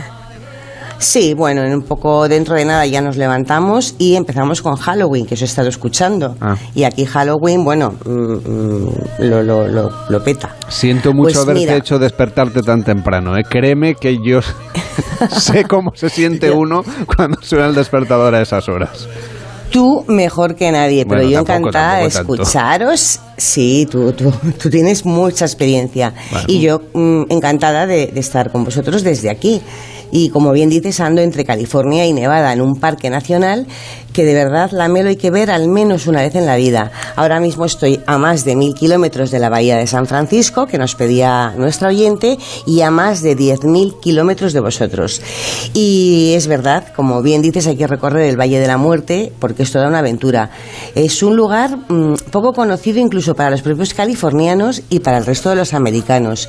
Es una tierra interesante, es la tierra ancestral de los indios americanos Timbisa, que todavía viven aquí en, pequeña zona que les han dejado de 3.000 hectáreas que está en Furnas Creek. Es una tierra que siempre fue suya, mm, pero hasta hace solo 22 años no se le- el gobierno americano no, no se la reconoció como tal. Ahora los Timbisa están construyendo sus casas, un museo, un hotel y un centro cultural aquí en Furnas Creek. Y algo muy llamativo, la Melo, es que son los únicos que pueden acceder a los lugares eh, sagrados de sus ancestros porque ellos desde siempre vivían en un terreno de más de 5 millones de hectáreas y bueno, tuvieron que, que irse con la llegada de los colonos y de los mineros. Y concretamente el Valle de la Muerte, donde estoy hoy, tiene una extensión de 1.400.000 hectáreas y es el segundo parque más grande de Estados Unidos después de Yellowstone. Bueno, para que nos hagamos una idea, es una gran parte del famoso desierto de Mojave que se extiende por California, por Nevada, por Utah y por Arizona, o sea, cuatro estados de este gran país. La verdad, Irene, es que parece un lugar muy diferente seguramente de lo que conocen muchos de los oyentes. Vamos a empezar por su nombre. ¿Por qué le llaman Valle de la Muerte? Pues desde luego la Melo está muy bien puesto, porque es uno de los sitios más cálidos del mundo y, y las altas temperaturas que, que aquí hay, mm, bueno, pues se cobraron muchas vidas de mm, cientos de personas que sobre todo en los siglos eh, XVIII y XIX, bueno, pues se, se atrevieron a, por diferentes circu- circunstancias, pasaron por aquí. La mayoría eran mineros que arriesgaban su vida aquí en Death Valley para extraer bora- bórax y oro, aunque bueno, afortunadamente la fiebre del oro en el Valle de la Muerte duró poco. Eh, se centró más en el oeste, ¿no? Y también murieron muchos de los que trataban de llegar a la costa de California buscando, bueno, pues una vida mejor. A mediados del 19, un convoy bastante grande de carretas se perdió por este valle durante semanas y los que lograron sobrevivir a la sed y al calor tuvieron que quemar sus carretas y comerse sus propios bueyes para poder salir. Desde luego mm, le pusieron el nombre, ¿no? Le llamaron Death Valley a este desierto que es el más seco de Estados Unidos y uno de los más secos y calurosos del mundo. Espero que te hayamos mandado con un poquito más de confort a este viaje. ¿eh? Estás sana, sana y salva. Debe ser bastante más fácil recorrer, ¿no? Ahora ese misterioso parque nacional. Pues sí, mm, y además mm, eh, recomiendo que esta época del año, el otoño, porque es una de las estaciones más bonitas para, para transitar por aquí. Mm, tenemos una temperatura entre 28 y 30 grados y bueno, que son realmente fáciles de soportar, ¿no? Eh, más teniendo en cuenta que el récord de temperatura mm, aquí en Death Valley ha sido de más de 58 grados centígrados. Y sí, es muy fácil, más fácil recorrerlo, pero desde luego hay que tener unas mm, pautas, mm, unas recomendaciones que hay que seguir a rajatabla. Los que se atrevan o los que les apetezca venir, que, que es una delicia, a Death Valley, tienen que traer, bueno, pues tienen que entrar en el parque con mucha agua, con fruta, con bebida isotónica y conocer dónde están los límites de cada uno, no arriesgarse sin saber lo que se hace, ¿no? Por supuesto, además de un sombrero, mucha crema solar y unas botas que siempre son interesantes para, bueno, por el tema de las serpientes de cascabel, que por aquí hay algunas. Y bueno, más- una buena guía del parque, llevar el coche lleno de gasolina y no alejarte demasiado de las carreteras. Eh, mm, y, y nada, y sobre todo muchas ganas para vivir eh, una experiencia alucinante en unos paisajes que parecen sacados de otro planeta. Y bueno, lo único es muy fácil visitarlo, pero todas las eh, recomendaciones anteriores y mm, siempre con agua y con combustible. Eso es muy importante para no tener que comernos a los bueyes, sobre todo porque no llevamos. Oye, ¿por dónde, ¿por dónde recomiendas tú la visita al Death Valley? Bueno, pues yo recomiendo yo recomiendo la Melo mm, estar dos días completos, por lo menos, porque es de verdad una gran experiencia. El Valle de la Muerte tiene varias entradas y yo he entrado por, por, por Beati, que es la más al sur, porque aunque parezca una paradoja, mm, no hace mucho ha llovido torrencialmente y el agua, bueno, ha arrasado con las carreteras de acceso desde California. Entonces, bueno, además la ventaja que la entrada de Beati es la que está más cerca de los lugares más interesantes del valle, porque el valle es enorme o sea, mm, tienes que recorrer mucha distancia en coche.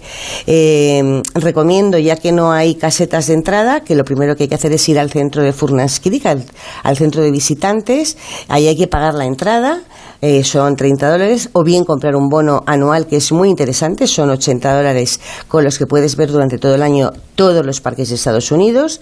La entrada hay que ponerla bien visible en el coche porque mm, los rangers te pueden parar y, pedírtela.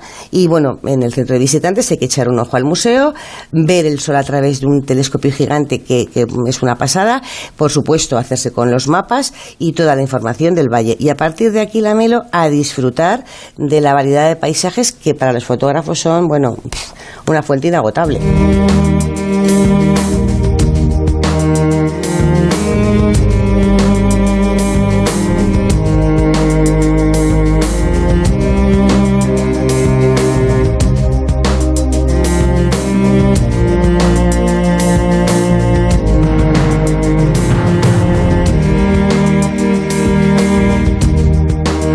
Saldrá el sol en el Valle de la Muerte a las 7 y 8 minutos de la mañana y ahora son las 4 y 16 y ahí está Irene González, todavía te quedan horas para que salga el sol. Para contarnos este viaje por California, vamos a viajar contigo, si te parece, bien pertrechados con los mapas, con las guías, con el agua, con el sombrero. ¿Y dónde nos llevas, Irene? y con las botas nos vamos a las dunas de Mesquite Flat. Eh, porque aunque la duna más alta solo tiene 100 metros, no, no pensemos en dunas como las africanas, eh, son extensas y, es el único, son las únicas en todo el valle donde se puede esquiar sobre arena, que es, la gente le encanta y es muy divertido. Y te aseguro que para Pablo, nuestro experto en cine, em, sería una gozada, porque en estas dunas de Mesquite Flat se rodaron partes de la saga de la Guerra de las Galaxias. Y para otro mm, experto nuestro, fotógrafo de cabecera, Manolo Charlón, pues bueno, le enamoraría porque es un sitio muy apreciado para hacer fotos, sobre todo por la noche. Y bueno, y más que por la noche, en la hora en que el tono de la arena pasa de ese amarillo al dorado y la zona se llena de magia. Yo creo que es un sitio para que vengamos todos. Eh, yo, yo, he estado y la verdad, el peor recuerdo que tengo es de una avioneta, pero ya te lo contaré, ya te lo contaré otro día. ah, sí, sí, un Sitio, un sitio este que nos recomiendas que es realmente interesante. Bueno, después de las dunas de Mesquite Flat, que no parecen fáciles eh, y hay que beber mucha agua, hay que llevar siempre agua, ¿hacia dónde nos, nos llevas ahora? Pues la Melo, sin duda, al Mosaic Canyon. Mm, hay que entrar por una lengua de, de, rocosa muy ancha y de repente, como a unos 600 metros, el cañón se estrecha y te encuentras entre paredes, bueno, brillantes, están tan pulidas por la arena que parecen mármol. Mm, bueno, hay que tener He visto tu foto en Instagram, ¿eh? Era ahí, ¿verdad? sí. Te he pillado. como brillan, sí. Aquí hay que tener cuidado porque están mm, tan lustrosas, tan brillantitas, que es fácil resbalar. Y es una ruta muy chula. A medida que se avanza por dentro del Mosaic Canyon, aparecen pequeñas piezas de colores que están como incrustadas entre las paredes del cañón. La verdad es que la, excursión mm, es complicadilla, pero hay que hacerla. Vamos, complicadilla. Mm, yo la he hecho, ¿no? Y no, no, tiene su cosita, pero hay que atreverse. Porque se llega a un punto donde encuentras un atasco de rocas que, parece que ya no puedes pasar. Bueno, pues no, tienes que encontrar un paso, te arrastras un poquito, te quitas la mochila y accedes. Y bueno, aquí es, es, un mundo ¿no? de superficies lisas que forman toboganes, cascadas secas y están escondidas entre cada curva del cañón. El recorrido, como te digo, no es complicado, mm, es de unos 6 kilómetros entre ida y vuelta y es un museo geológico al aire libre. Bueno, a mí es que me ha encantado. pues tenemos este recorrido que nos está haciendo hoy eh, Irene González, que nos está llevando a este lugar tan fascinante, un lugar tan de película. Y me parece que un poquito más facilito que el Mosaic Canyon tienes alguna otra cosa. sí, nos vamos a 85 metros bajo el nivel del mar, al Badwater Basin. Mm, está junto a las montañas negras y ese es el corazón, es el centro de Death Valley. Eh, es una zona mm, y está llena de cristales de sal que, bueno, son tan blancos que parecen nieve. Es una salina con forma de cráter. Vamos, a mí me recuerda mucho a un paisaje lunar y se llama Badwater porque hace mucho tiempo un viajero que exploraba las montañas negras con su mula encontró esta cuenca que estaba en ese momento llena de agua y a pesar del calor la mula dijo que no, que allí no bebía, se negó a beber. Así que este explorador de hace mucho tiempo llamó al lugar, lo bautizó como Badwater que significa agua mala. Y la melón, que parece imposible, normalmente se inunda con el agua de lluvia, que se evapora muy rápidamente y por eso deja esos brillantes cristalitos de sal, que, que son muy sorprendentes, muy llamativos. Por cierto, Irene, ¿tú cuándo vuelves a España? Eh, el miércoles por la el noche. miércoles, o sea que vas a vivir Halloween ahí. Sí, Ah, pues sí, ya tengo mi disfraz preparado. ¿De qué te de? Frida Kahlo. Ah, de Frida Kahlo. Pues de Frida Kahlo, con unos florones rojos, la cara blanca y los ojos morados. Pues Irene, que disfrutes mucho de este Halloween y gracias por este recorrido por el Valle de la Muerte. Hasta la próxima, muy buenas tardes. Un abrazo grande a todos, adiós, adiós. Hacemos una pausa en Gente Viajera y nos vamos casi a la otra punta del globo. Nos vamos a ir a Hanoi, nos vamos a Vietnam. En Onda Cero, gente viajera. Carlas Lamelo. Vino de la tierra acompaña la paella, ingredientes de la huerta y fuego de leña. No falla si se hace desde el amor, la calidad se siente desde su olor. Joyas ocultas, recetas tradicionales, cómo contarte lo inexplicable, quien lo ha vivido lo sabe. Comunidad Valenciana, Mediterráneo en vivo. Generalitat Valenciana. El televisor, el móvil, la lavadora, el sofá. Qué bien te viene la financiación total del corte inglés. Financia tus compras hasta en 12 meses, solo para clientes con tarjeta El Corte Inglés. Electrónica, electrodomésticos, deportes, moda y mucho más. Financiación total en tienda web y app del corte inglés. Hasta el miércoles 2 de noviembre. Financiación ofrecida por Financiera El Corte Inglés y sujeta a su aprobación. Consulta condiciones y exclusiones en elcorteinglés.es. Comunidad Valenciana, Mediterráneo en vivo. Generalitat Valenciana. Ahora en Central Lechera Asturiana nuestro tapón está unido al brick para que no se pierda en la cadena de reciclaje. Para abrirlo, gíralo a la izquierda como siempre. Para cerrarlo, haz un clic. Girar, abrir, servir y clic. ¡Otra vez! Girar. Si lo natural es que nuestras vacas y prados estén juntos, lo natural es que el tapón y nuestro brick también. Porque juntos se reciclan mejor. Central Lechera Asturiana. Ahora, por ser cliente de Repsol, tienes un descuento de 30 céntimos por litro en carburante. Consíguelo en cada repostaje que pagues con Wilet o Solred, sin límite de litros ni de importe. Con otras formas de pago, el descuento será de 25 céntimos por litro. Incluye la bonificación del gobierno y el descuento adicional aportado por Repsol. Además, al pagar con Wilet, podrás ganar al instante una de las 4.000 noches en paradores que sorteamos. Infórmate en Repsol.es. Navidades, me hubiese perdido Navidades. Hacer una tortilla, una paella, haberme sentido abuelo. ¿Imaginas no haber vivido estos últimos 30 años? A las personas sin hogar, la calle les arrebata 30 años de esperanza de vida. Hazte socio en hogarsi.org para que nadie viva en la calle. ¿Cuánto tiempo dedicas a las cosas importantes de la vida? La familia, los amigos, cuidarte. Si apostar forma parte de tu rutina, puedes descuidar lo que más importa. A veces, lo importante es no participar. Ministerio de Sanidad. Gobierno de España. ¿Quieres mantener tus huesos en buen estado? Toma Flexium Articulaciones. Flexium contiene glucosamina para mantener huesos y articulaciones sanos y flexibles. Ah, y ahora dispones también de Flexium Crema. Flexium de Pharma OTC. Ahorra en las gasolineras de Carrefour. Solo los días 28, 29 y 30 de octubre, por ser socio del Club Carrefour, acumulas en tu cheque ahorro un 10% en todos tus repostajes en estaciones de servicio Carrefour. Carrefour, aquí poder elegir es poder ahorrar. La salud es indispensable en nuestras vidas. Una buena salud bucal se refleja en la salud general. Por eso el primer paso es la prevención con Vitis, porque tu boca es única. Protege y cuídala con la gama de cepillos, pastas y colutorios con CPC de Vitis, que se adapte mejor a tus necesidades. De venta en farmacias y para farmacias. Vitis, más que una boca, es salud. O sea que estando nosotros en casa también podemos poner la alarma. Claro, podéis conectar las zonas que queráis, o solo el exterior porque hay una cámara en la terraza y sensores en puertas y ventanas. Y así si alguien intenta entrar lo podemos detectar antes. Nosotros podemos ver las imágenes y si hay un problema real avisamos a la policía. Porque lo importante es que hay personas al otro lado en todo momento.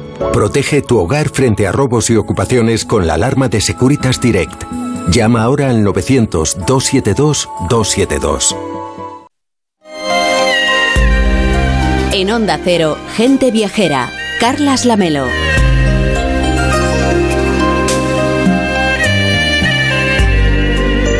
A la hora y 25, las 12 y 25 en Canarias, les contamos que hace unos fines de semana hablábamos en directo desde Vietnam con nuestra compañera Elena del Amo. Allí estaba ella en plena inundación porque le tocó salir en barquichuela de su hotel de la ciudad de Hue por culpa de una tormenta que había convertido, la verdad es que todas sus calles en auténticos ríos. Y nos contaba que este preciso país del sureste asiático que el pasado marzo volvía a abrirse al turismo después de dos años cerrado a cal y canto por obra y por gracia pues, del COVID, ustedes ya lo saben, pues nos contaba que es un lugar al que podemos ir a vestirnos. O sea que podemos llevar un huequecito en la maleta para traernos un traje o dos. Elena nos contaba eh, la locura urbana de la capital, de Hanoi, de las minorías étnicas que con sus propias lenguas y sus vestimentas tradicionales conviven entre arrozales en las montañas de Sapa. Nos contaba también el universo anfibio de la famosísima bahía de Jalón o de la monumentalidad de Hue, que aunque quedó arrasada durante la guerra de Vietnam, que las películas de Hollywood han retratado tantas veces, pues sigue conservando los palacios y los mausoleos funerarios de los últimos emperadores de Vietnam. Pero se nos agotó el tiempo y nos quedamos con ganas de que nos contara eso, lo de los sastres de Hoi An, la ciudad más bonita de Vietnam, según nos dice Elena, que ahora la tenemos en Madrid y está aquí con nosotros. Buenas tardes. Muy buenas tardes, Carles. Oye, ¿no son poco los viajeros que aprovechando un, un viaje a Vietnam se van a renovar el vestuario a Hoi An? ¿Por qué? Eh, pues es que ese es precisamente uno de los alicientes de An, que fue un antiguo puerto fluvial de la ruta marítima de la seda, donde hasta el siglo XIX venía a hacer, negocio comerciantes de medio mundo, medio mundo conocido. Venían de China, de Japón, hasta portugueses, holandeses y españoles. Entonces, fruto de aquel pasado, el cogollo histórico de Joyán, que es patrimonio de la humanidad, que es una belleza absoluta, conserva junto al río hileras de casitas centenarias de madera que a la noche se iluminan como un cuento con farolillos de papeles, de colores. Y bueno, estas casas pertenecían antaño a estos comerciantes y hoy son tiendas donde encontrar la mejor artesanía de Vietnam y sus mejores sastrerías. ¿Y cómo funciona la cosa? ¿Cómo tenemos que hacernos el traje? Pues mira, funciona al gusto del consumidor, Carles.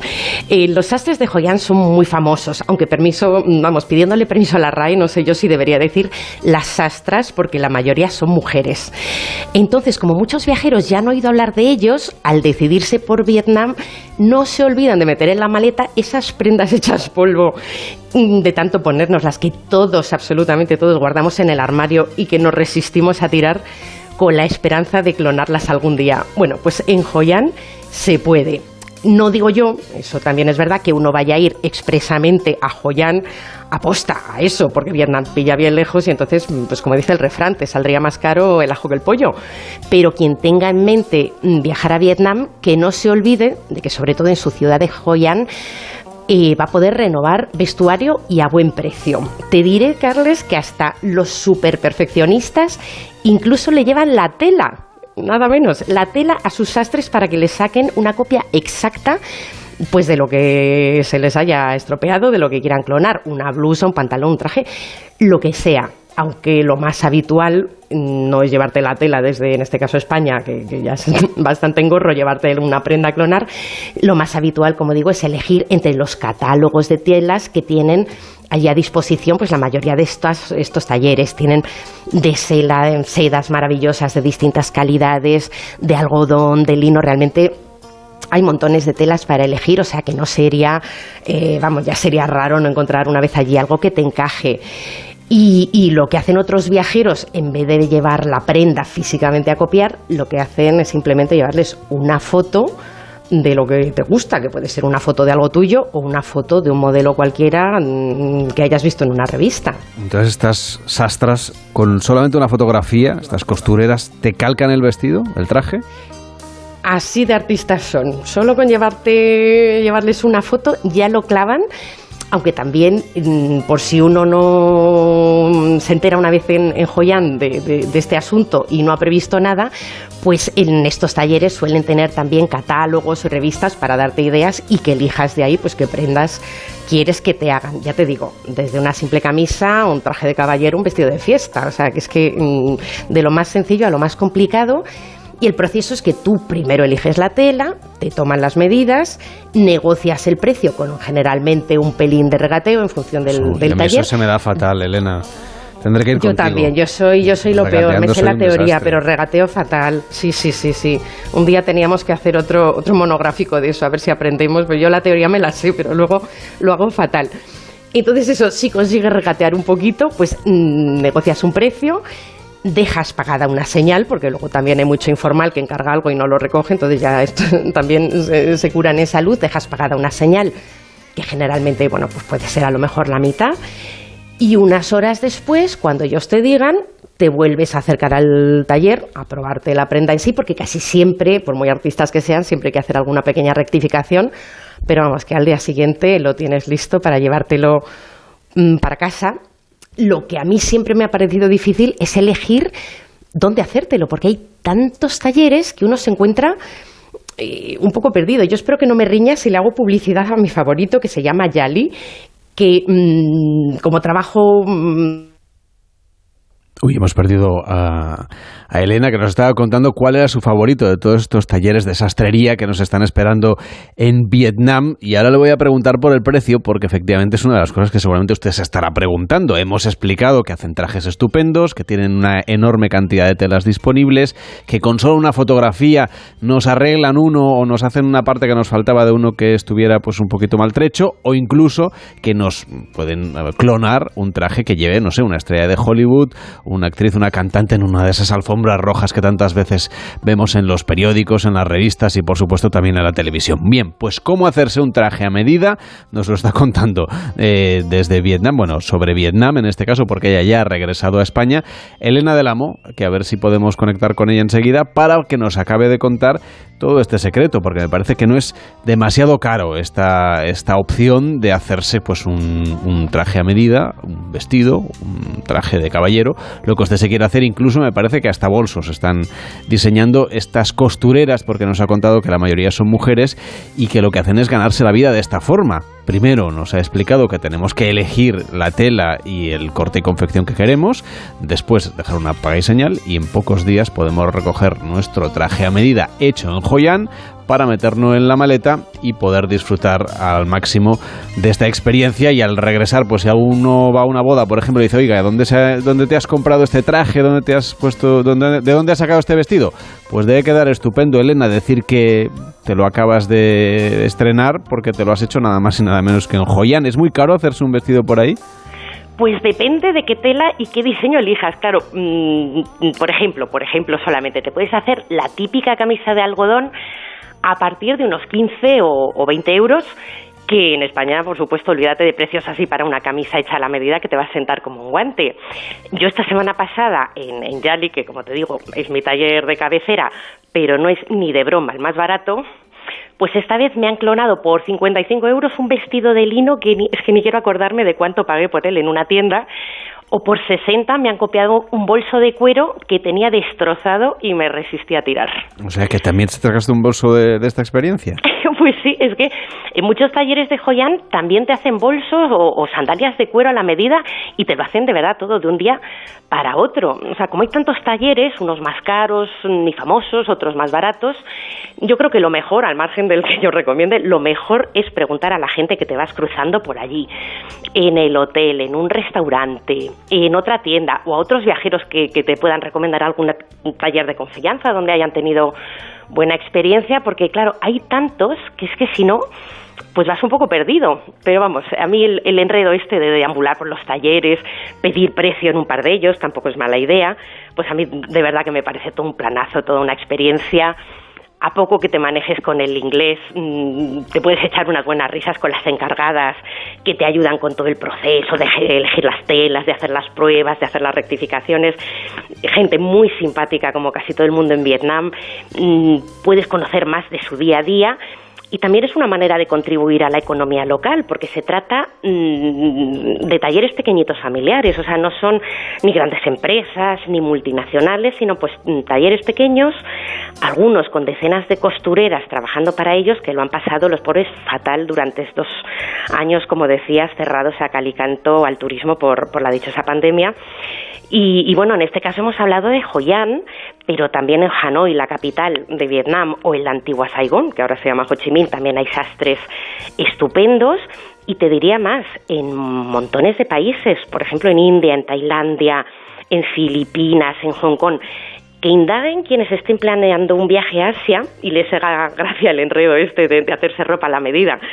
Porque igual, no digo que vaya a ir uno expresamente a renovar vestuario a estos países, pero sí que es un plan divertido, diferente, con el que alinear la escapada eh, con el que uno además se ahorra un buen dinero, porque hacerte ropa a la medida de Europa pues es algo que a la mayoría se nos escapa, y por otra parte, como decía, contribuyes a la economía de negocios eh, familiares y locales, que también es una manera de hacer turismo responsable. Gracias Elena del Amo por este recorrido. Ya me mandarás una foto con ese traje espectacular que te has hecho en Joyan. Bueno, eso está hecho. Buenas tardes. Gracias, un abrazo. Y de un mercado a otro. Este era de ropa, pues ahora vamos a uno de comida de abastos.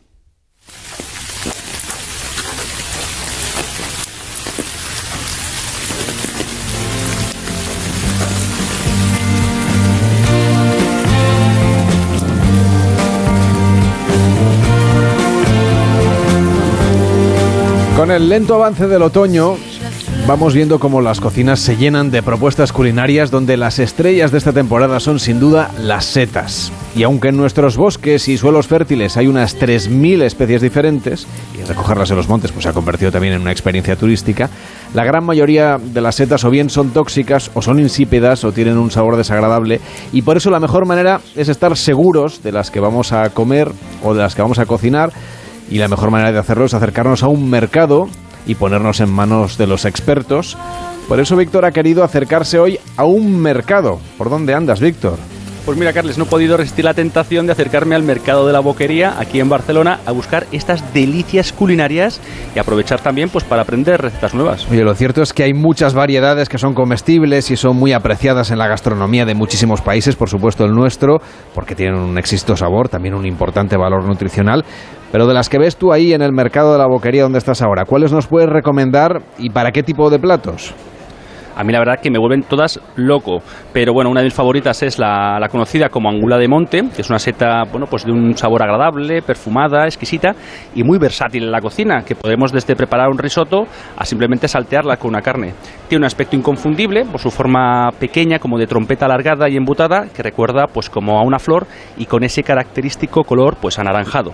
También el buletus, que para mí es la reina del otoño, con ese bueno, pues delicioso sabor que recuerda un poco a los frutos secos, la textura de la carne carnosa del, de la carne del hongo, bueno, y hace que además que funcione muy bien pues con revueltos, a la plancha o incluso, bueno, pues se puede preparar una exquisita lasaña para chuparse los dedos. Oye, otra de las variedades, las más conocidas, esta la identificas enseguida cuando vas a buscar setas, son los níscalos o rubellons, muy apreciados en la micología gastronómica y que además pues suelen estar siempre presentes, ¿no? ¿Hay por ahí níscalos donde estás tú ahora? Desde luego, aquí tenemos varias cajas de, de, níscalos, la verdad que tiene una pinta maravillosa y es que a pesar de ser una especie pues muy común en España, crece sobre todo en entorno de pinares jóvenes, en zonas húmedas de poca vegetación y bueno, pues es un producto muy cotizado por lo difícil que es de encontrar y bueno, pues por eso nos tenemos que remitir a expertos como Xavier Petros de Bolet Petros aquí en el mercado de la Boquería de Barcelona. Muy buenas tardes. Hola, muy buenas tardes la lluvia, la humedad, el frío, aunque no excesivo, pues son esas condiciones climatológicas perfectas para que aparezcan pues estas delicias. ¿Está favoreciendo este año las suaves temperaturas la aparición de estos cuerpos fructíferos? Eh, el problema de este año precisamente es que no son suaves temperaturas, son subidas y bajadas, que cuando hace una bajada es la temperatura idónea que debería de ser normalmente a mediados de octubre, que bueno, o finales que ya estamos, y cuando hay una subida estamos en momentos que hace demasiada calor. Por lo tanto, es, es, como un poco una temporada de locos, la califico, ¿no? Es decir, sí que hace lluvias muy buenas, ¿vale? En, zonas determinadas, sobre todo de, de, Cataluña, porque España falta bastante, bastante de riego, faltado sobre todo en agosto, pero en Cataluña como que ha ido lloviendo en, en varias zonas del Pirineo durante agosto, pues luego ya empezaron en septiembre a tope. Pero claro, estas subidas de calor, ¿qué hace? Pues que si está, si está empezando, yo qué sé, me lo invento, a florecer un rubellón en Soria, me llaman, ¿no? Oye, Xavi, vamos a empezar ya la campaña aquí en Soria, contamos contigo para vender, muy buena calidad, perfecto, muy bien. Te llaman al cabo de dos días, oye, que ya se ha acabado la temporada. ¿Pero qué dices? Sí, ha hecho una temperatura tan bestia que todos los, los níscalos han hecho gigantes, han cogido bichos y es lo que nos estamos encontrando mucho, ¿no? Que se activan bosques y se desactivan en cuestión de días, lo que debería de ser semanas. Luego vuelve a llover, vuelve a activarse, se vuelve a desactivar en una subida de estas de temperatura y es un poco de locos. Oye, ¿y esto está afectando al, al precio al final al, de cara al cliente? Obviamente, obviamente, porque si tú me hablas de Robellón, te diré que sí, que hay mucho Robellón quizá, pero si tú me hablas de un Robellón de calidad pequeño, duro y tal, eso es que no hay en el mercado. Y entonces eh, el, el quien quiera vender calidad, este año de momento, si me hablas del Níscalo, ¿eh? La- se tiene que vender cara. Y me dirás, hostia, pero si ahí hay, hay, ah, baratos, sí. Claro, hay muchos bosques en Europa. No es lo mismo un bosque de pino mm, de aquí de Cataluña o español que un bosque de abeto de Bulgaria. Obviamente, la, la calidad de sabor no será la misma y sí que puede haber robellón barato este año en el mercado. De hecho, lo hay de robellón barato, pero también hay de muy caro. Es decir, las diferencias de precio entre, depende de la tienda, pueden ser exageradas, de 10 a 40, ¿sabes? Entonces, Xavier, ¿de dónde vienen estos, estos, estas setas que son más económicas? ¿De qué países las hemos traído? A ver, no hemos de relacionar un país con una seta económica, ¿vale? Vale. Porque en Bulgaria, por ejemplo, o Rumanía, digamos, son los paraísos de las setas. Hay setas también de pino, cogidas pequeñas, que las venden muy caras, pero luego hay variedades que salen en bosques de abeto, que normalmente dan más cantidad de robellón, aunque el sabor no es el mismo, que esas se pueden vender baratas. Entonces, si me hablas de este año, las más baratas vienen de fuera, obviamente, sí. Y aparte de las variedades que, bueno, que son más frecuentes en nuestras, en nuestras despensas, como la seta de cardo o el champiñón, eh, ¿cuáles están siendo las más demandadas eh, por, los, por los clientes aquí en el mercado de la boquería? Las más demandadas aquí, que es, ah, sería el, el boletus, que aquí le llamamos ser, y la que ya es otro nivel de que roza la locura, es eh, el ou de rech. El ou de rech es una cosa exagerada. Es una seta además que no hay cada día, pero, o sea, mm, si cada día vienen aquí 50 personas a pedirme y no hay, por ejemplo hoy, te estoy hablando de pocas, o sea, es una exageración, una locura. Y los restaurantes piden setas cada vez, no sé, mm, diferentes, toda esta evolución de la cocina de vanguardia y además está incidiendo en la demanda de setas. A ver, en Cataluña siempre ha sido un, siempre ha sido un sitio con una gran y amplia cultura de setas. Desde tiempos muchos, muchos años atrás, que se conocen muchas setas. Ah, somos un territorio con muchos distintos tipos de bosque y de altitudes, lo que hace que tengamos un surtido muy variado. Sí que en España estoy viendo los últimos años el despertar, ¿vale? Pasando de zonas donde nosotros íbamos a comprar las setas porque nadie las quería, estoy hablando de- de, por ejemplo, Galicia, a llegar la restauración y decir, pero ¿qué estamos haciendo? Esto no es lo que damos nosotros. Aquí, si tenemos aquí el mejor cep de España y un rollón perfecto.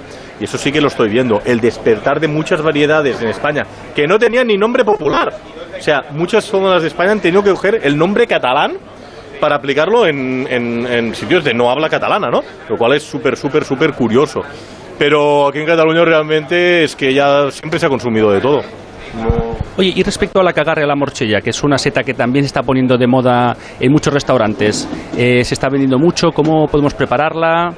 Bueno, ah, primero decir que, que, como bien tú dices, la cagaria es una seta muy muy buena, pero es de primavera, no es de otoño. Por lo tanto, ahora es imposible encontrarla tanto en nuestra tienda como en ningún sitio.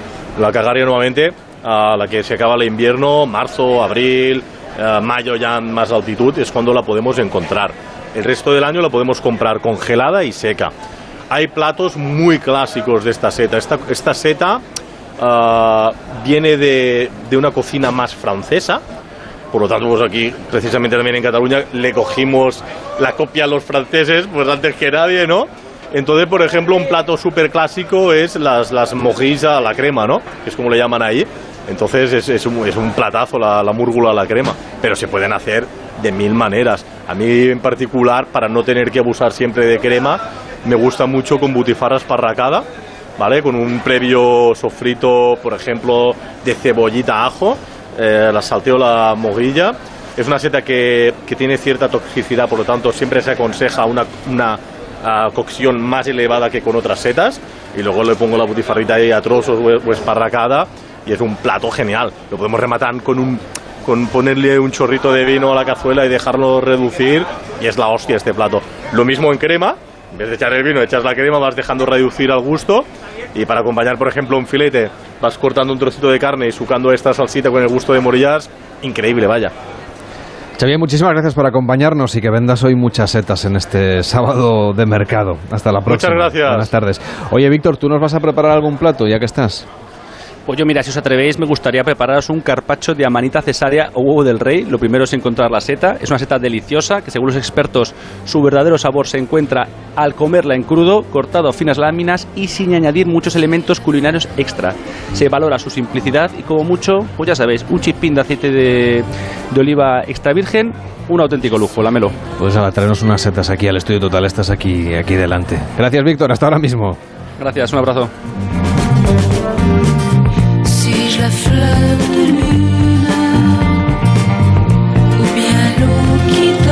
Gente viajera, sábados y domingos a las 12 del mediodía, con Carlas Lamelo.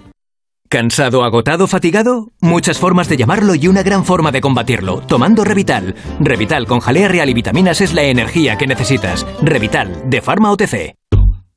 Date un capricho, cambia de armario y llévate tus favoritos con los 8 días de oro del corte inglés. Solo hasta el 6 de noviembre tienes más de 600 marcas con descuentos de hasta el 30%. Moda hombre, mujer, infantil, zapatería, accesorios, deportes, hogar, lencería. Ya están aquí los 8 días de oro del corte inglés. En tienda web y app.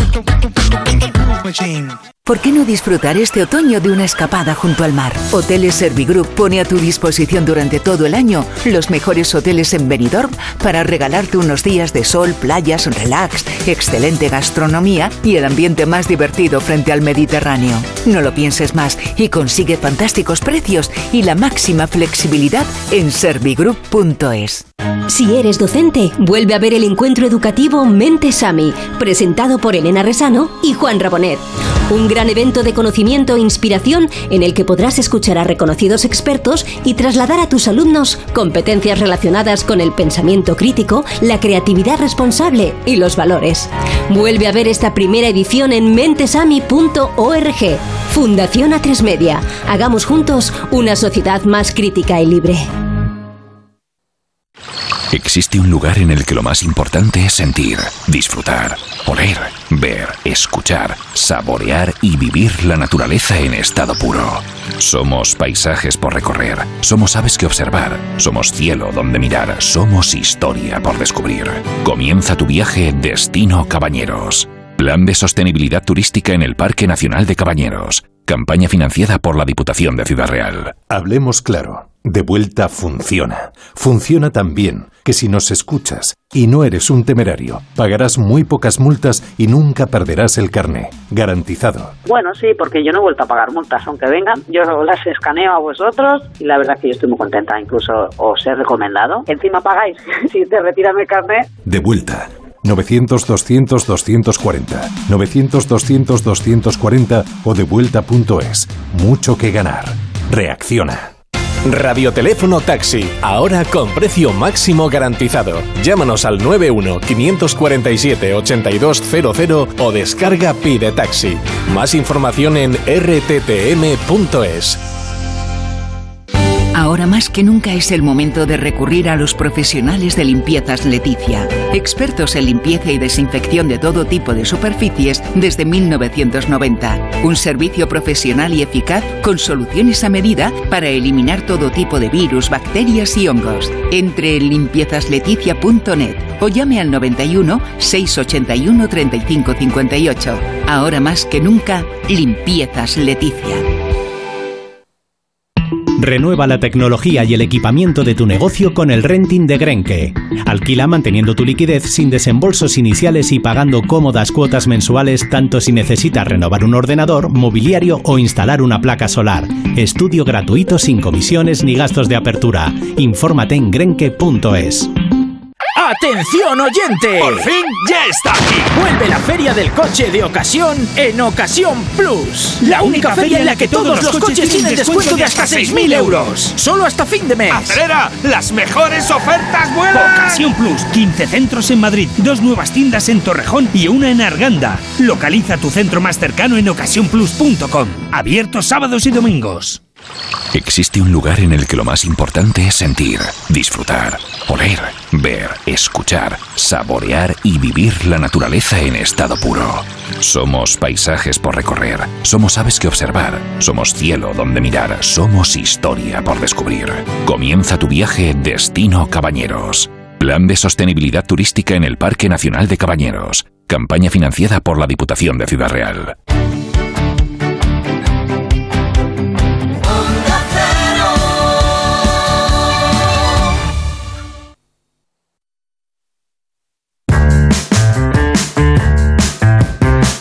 Cero, gente viajera. Carlas Lamelo.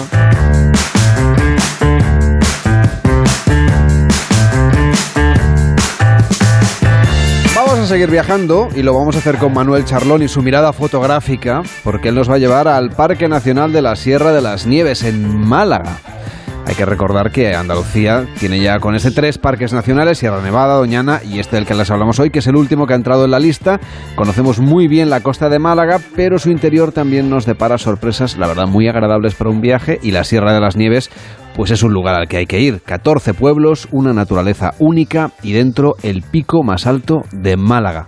Hola Manuel, ¿cómo estás? Buenas tardes. Hola Carles, buenas tardes. Primero vamos a situarnos como siempre, vamos a empezar esta ruta, nos encontramos en el corazón de la provincia de Málaga, zona montañosa que limita al sur con la Costa del Sol Occidental y al oeste con la Serranía de Ronda. Estamos a unos 50 kilómetros de la capital, de Málaga. 14 son los municipios que decíamos forman parte de esta área de influencia del Parque Nacional de la Sierra de las Nieves, al que vamos a ir pues de tu mano y con tu cámara. Pues sí, ya sabes que la cámara y yo somos uno. Entonces, eh, decirte que la Sierra de las Nieves es un museo natural, aparte de un parque natural, nacional y reserva de la biosfera.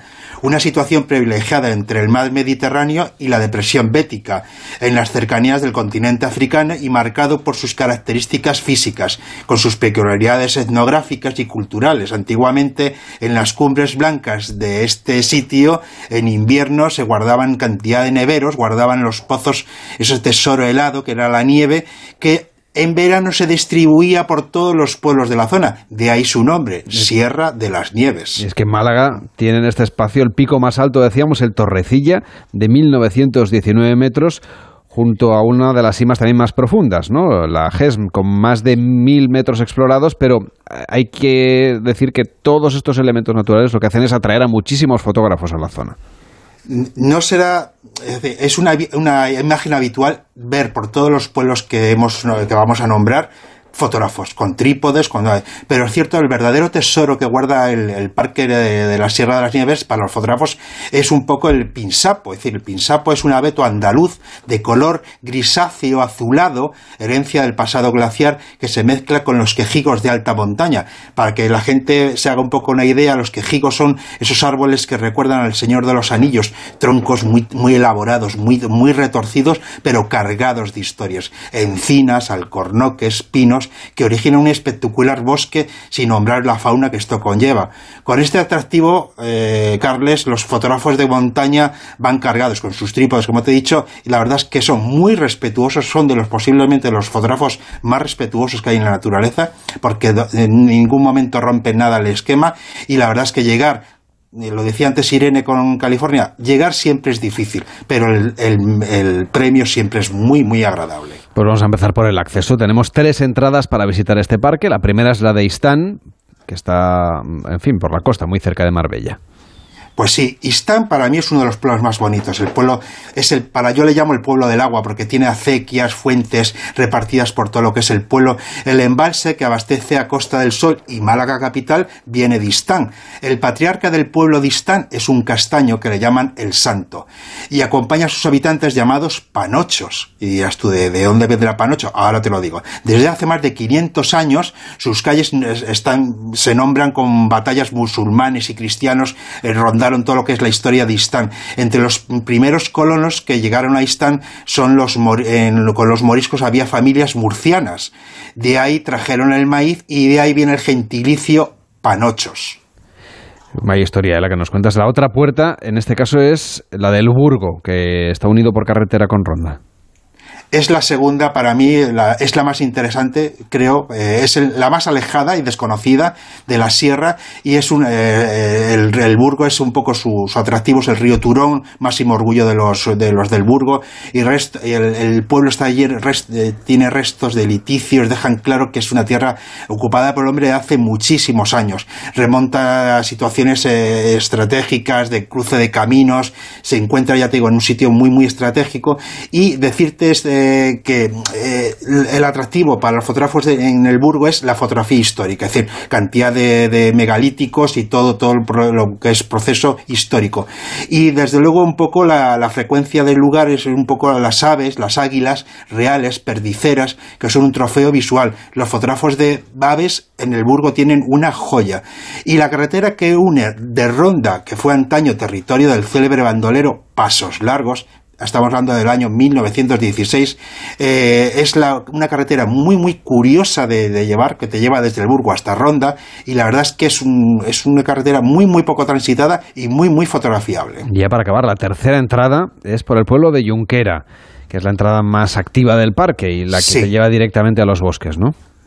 Más de mil hectáreas de pinsapos nos esperan. La entrada a Junquera es la entrada principal desde cuando vienes desde Málaga. Los fotógrafos todos entramos por Junquera. Y la verdad es que, porque todos vamos al Pinsapar, la verdad es que la, de eh, una tierra de juncos hay, en su nombre. Es decir, eh, en el pueblo se halla la iglesia de la Encarnación, los feligreses la llaman la Catedral de la Serranía, y a las afueras de la, hay una torre vigía que yo, fíjate, cuando la conocí estaba abandonada y hoy es el día del es el centro de interpretación del parque. Es decir, yo les aconsejo a todos, a todos, vayan a hacer fotos o no, que pasen por la Torre Vigía, porque es una manera de introducirse en el parque y de saber lo que van a ver. Las recepciones, eh, los visitantes están muy, muy, eh, muy eh, preparada para ello, y la verdad es que Junquera, en la visita a Junquera, es eso, es un poco el pueblo más, más atractivo en el sentido de que eso es el parque, lo que nos espera. ¿Nos puedes hablar un poco de los otros pueblos, de los otros municipios que podemos conocer de paso que vamos a conocer esos pinsapos? Te lo hacemos a, paso de coche para que veas que esto va a ser rápido. Monda, es el en el Monda podemos ver el convertido, es el castillo el que está convertido en hotel y se puede divisar todo el pueblo. Alozaina, tierra de aceite, rodeada de olivos, en los que los pueblos donde podemos ver es el gusto, es decir, fotografiar olivos. Es decir, es el sitio para fotografiar olivos, casas blancas, el atractivo, posiblemente la fotografía más eh, andaluza que podamos ver en la zona. Ojen, este es, eh, hay que patearlo y subir y bajar bastante. Es el pueblo posiblemente donde más, más tengamos que andar. Pero la verdad es que el atractivo de luces y sombras entre sus calles muy estrechas es lo que hace realmente interesante el pueblo podemos tener un aguardiente que es famoso de Ojen, que la verdad es que nos puede un poco revitalizar un poco la, subida y bajada de las calles. Casa Labonela, pueblo más morisco de todos, posiblemente el más atractivo, y a veces la residencia de verano de un actor internacional, Carles, Antonio Banderas, ah, ¿eh? que vive allí. un buen sitio para Guaro. Oye, esto mirando tu Instagram, eh, Charlón1963, y nos has puesto una foto para el Halloween. Pero no es de una calabaza ni nada de eso. A ver, ¿algún consejo para las fotos que hagamos aprovechando este Día de Muertos? Eh, eh, sí, truco trato. Exactamente. te, voy, te, voy, a decir, te voy a decir, el trato es cuando se hagan retratos, porque la, la Halloween es retrato, por favor, siempre ponerse a la altura de los ojos del retratado. Y porque tenemos a los niños, que tú tienes dos, eh, eh, les hacemos de arriba para abajo y les aplastamos contra el suelo. Hmm. Uno, a la altura de los ojos. Dos, cuidar los fondos. Los fondos porque, para que se centre la fotografía en el retrato. En la fotografía que entrego, eh, que enseño esta vez en mi Instagram, es un reflejo. Solo me faltó el fantasma, pero es que no apareció. Yo creo que está detrás de la puerta. Que la gente lo mire en Charlón 1963. Cuídate, Manuel, que vaya bien. Venga, trato, trato. Tenemos un mensaje que nos llega al 699-464666. Antes, Víctor Herranza, petición de un oyente, nos llevaba al sur de Francia. Pues los oyentes que han visitado ese lugar también nos cuentan sus impresiones. Eh, justo ahora que estaba aquí en casa eh, haciendo pues, la comida y estas cosas, siempre tengo puesta la radio con gente viajera y oigo hablar de Montpellier y me vino a la cabeza. Digo, ay, madre mía, digo, Montpellier con el mal recuerdo que tengo de aquello Y por eso que os he pedido el nombre de este chico, porque solo me acordaba de Bruno, no recordaba el apellido. Eh, me pondré en contacto con él para cuando vaya por allá y a ver si nos puede ayudar pues a todo, a elegir bien el hotel, la zona y a que nos muestre la ciudad y lo que haya eh, que visitar por allí de su mano. Y estoy tremendamente agradecida que me hayáis dado los datos y el contacto. ¿eh? Muchísimas gracias. Yo soy de Santander, viajo bastante y os diré que en muchos sitios a los que he ido he ido animada por vuestro programa. Bueno, animados, mi marido y yo, por vuestro programa. Gracias otra vez. Pues no sabe cuánto nos alegramos, Víctor, ya sabes, a echarle más horas y más kilómetros. Desde luego, y además cuando se conocen los sitios a través de, de las personas de allí, descubres rincones espectaculares. Volvemos mañana, empieza Noticias Fin de Semana con Juan Diego Guerrero.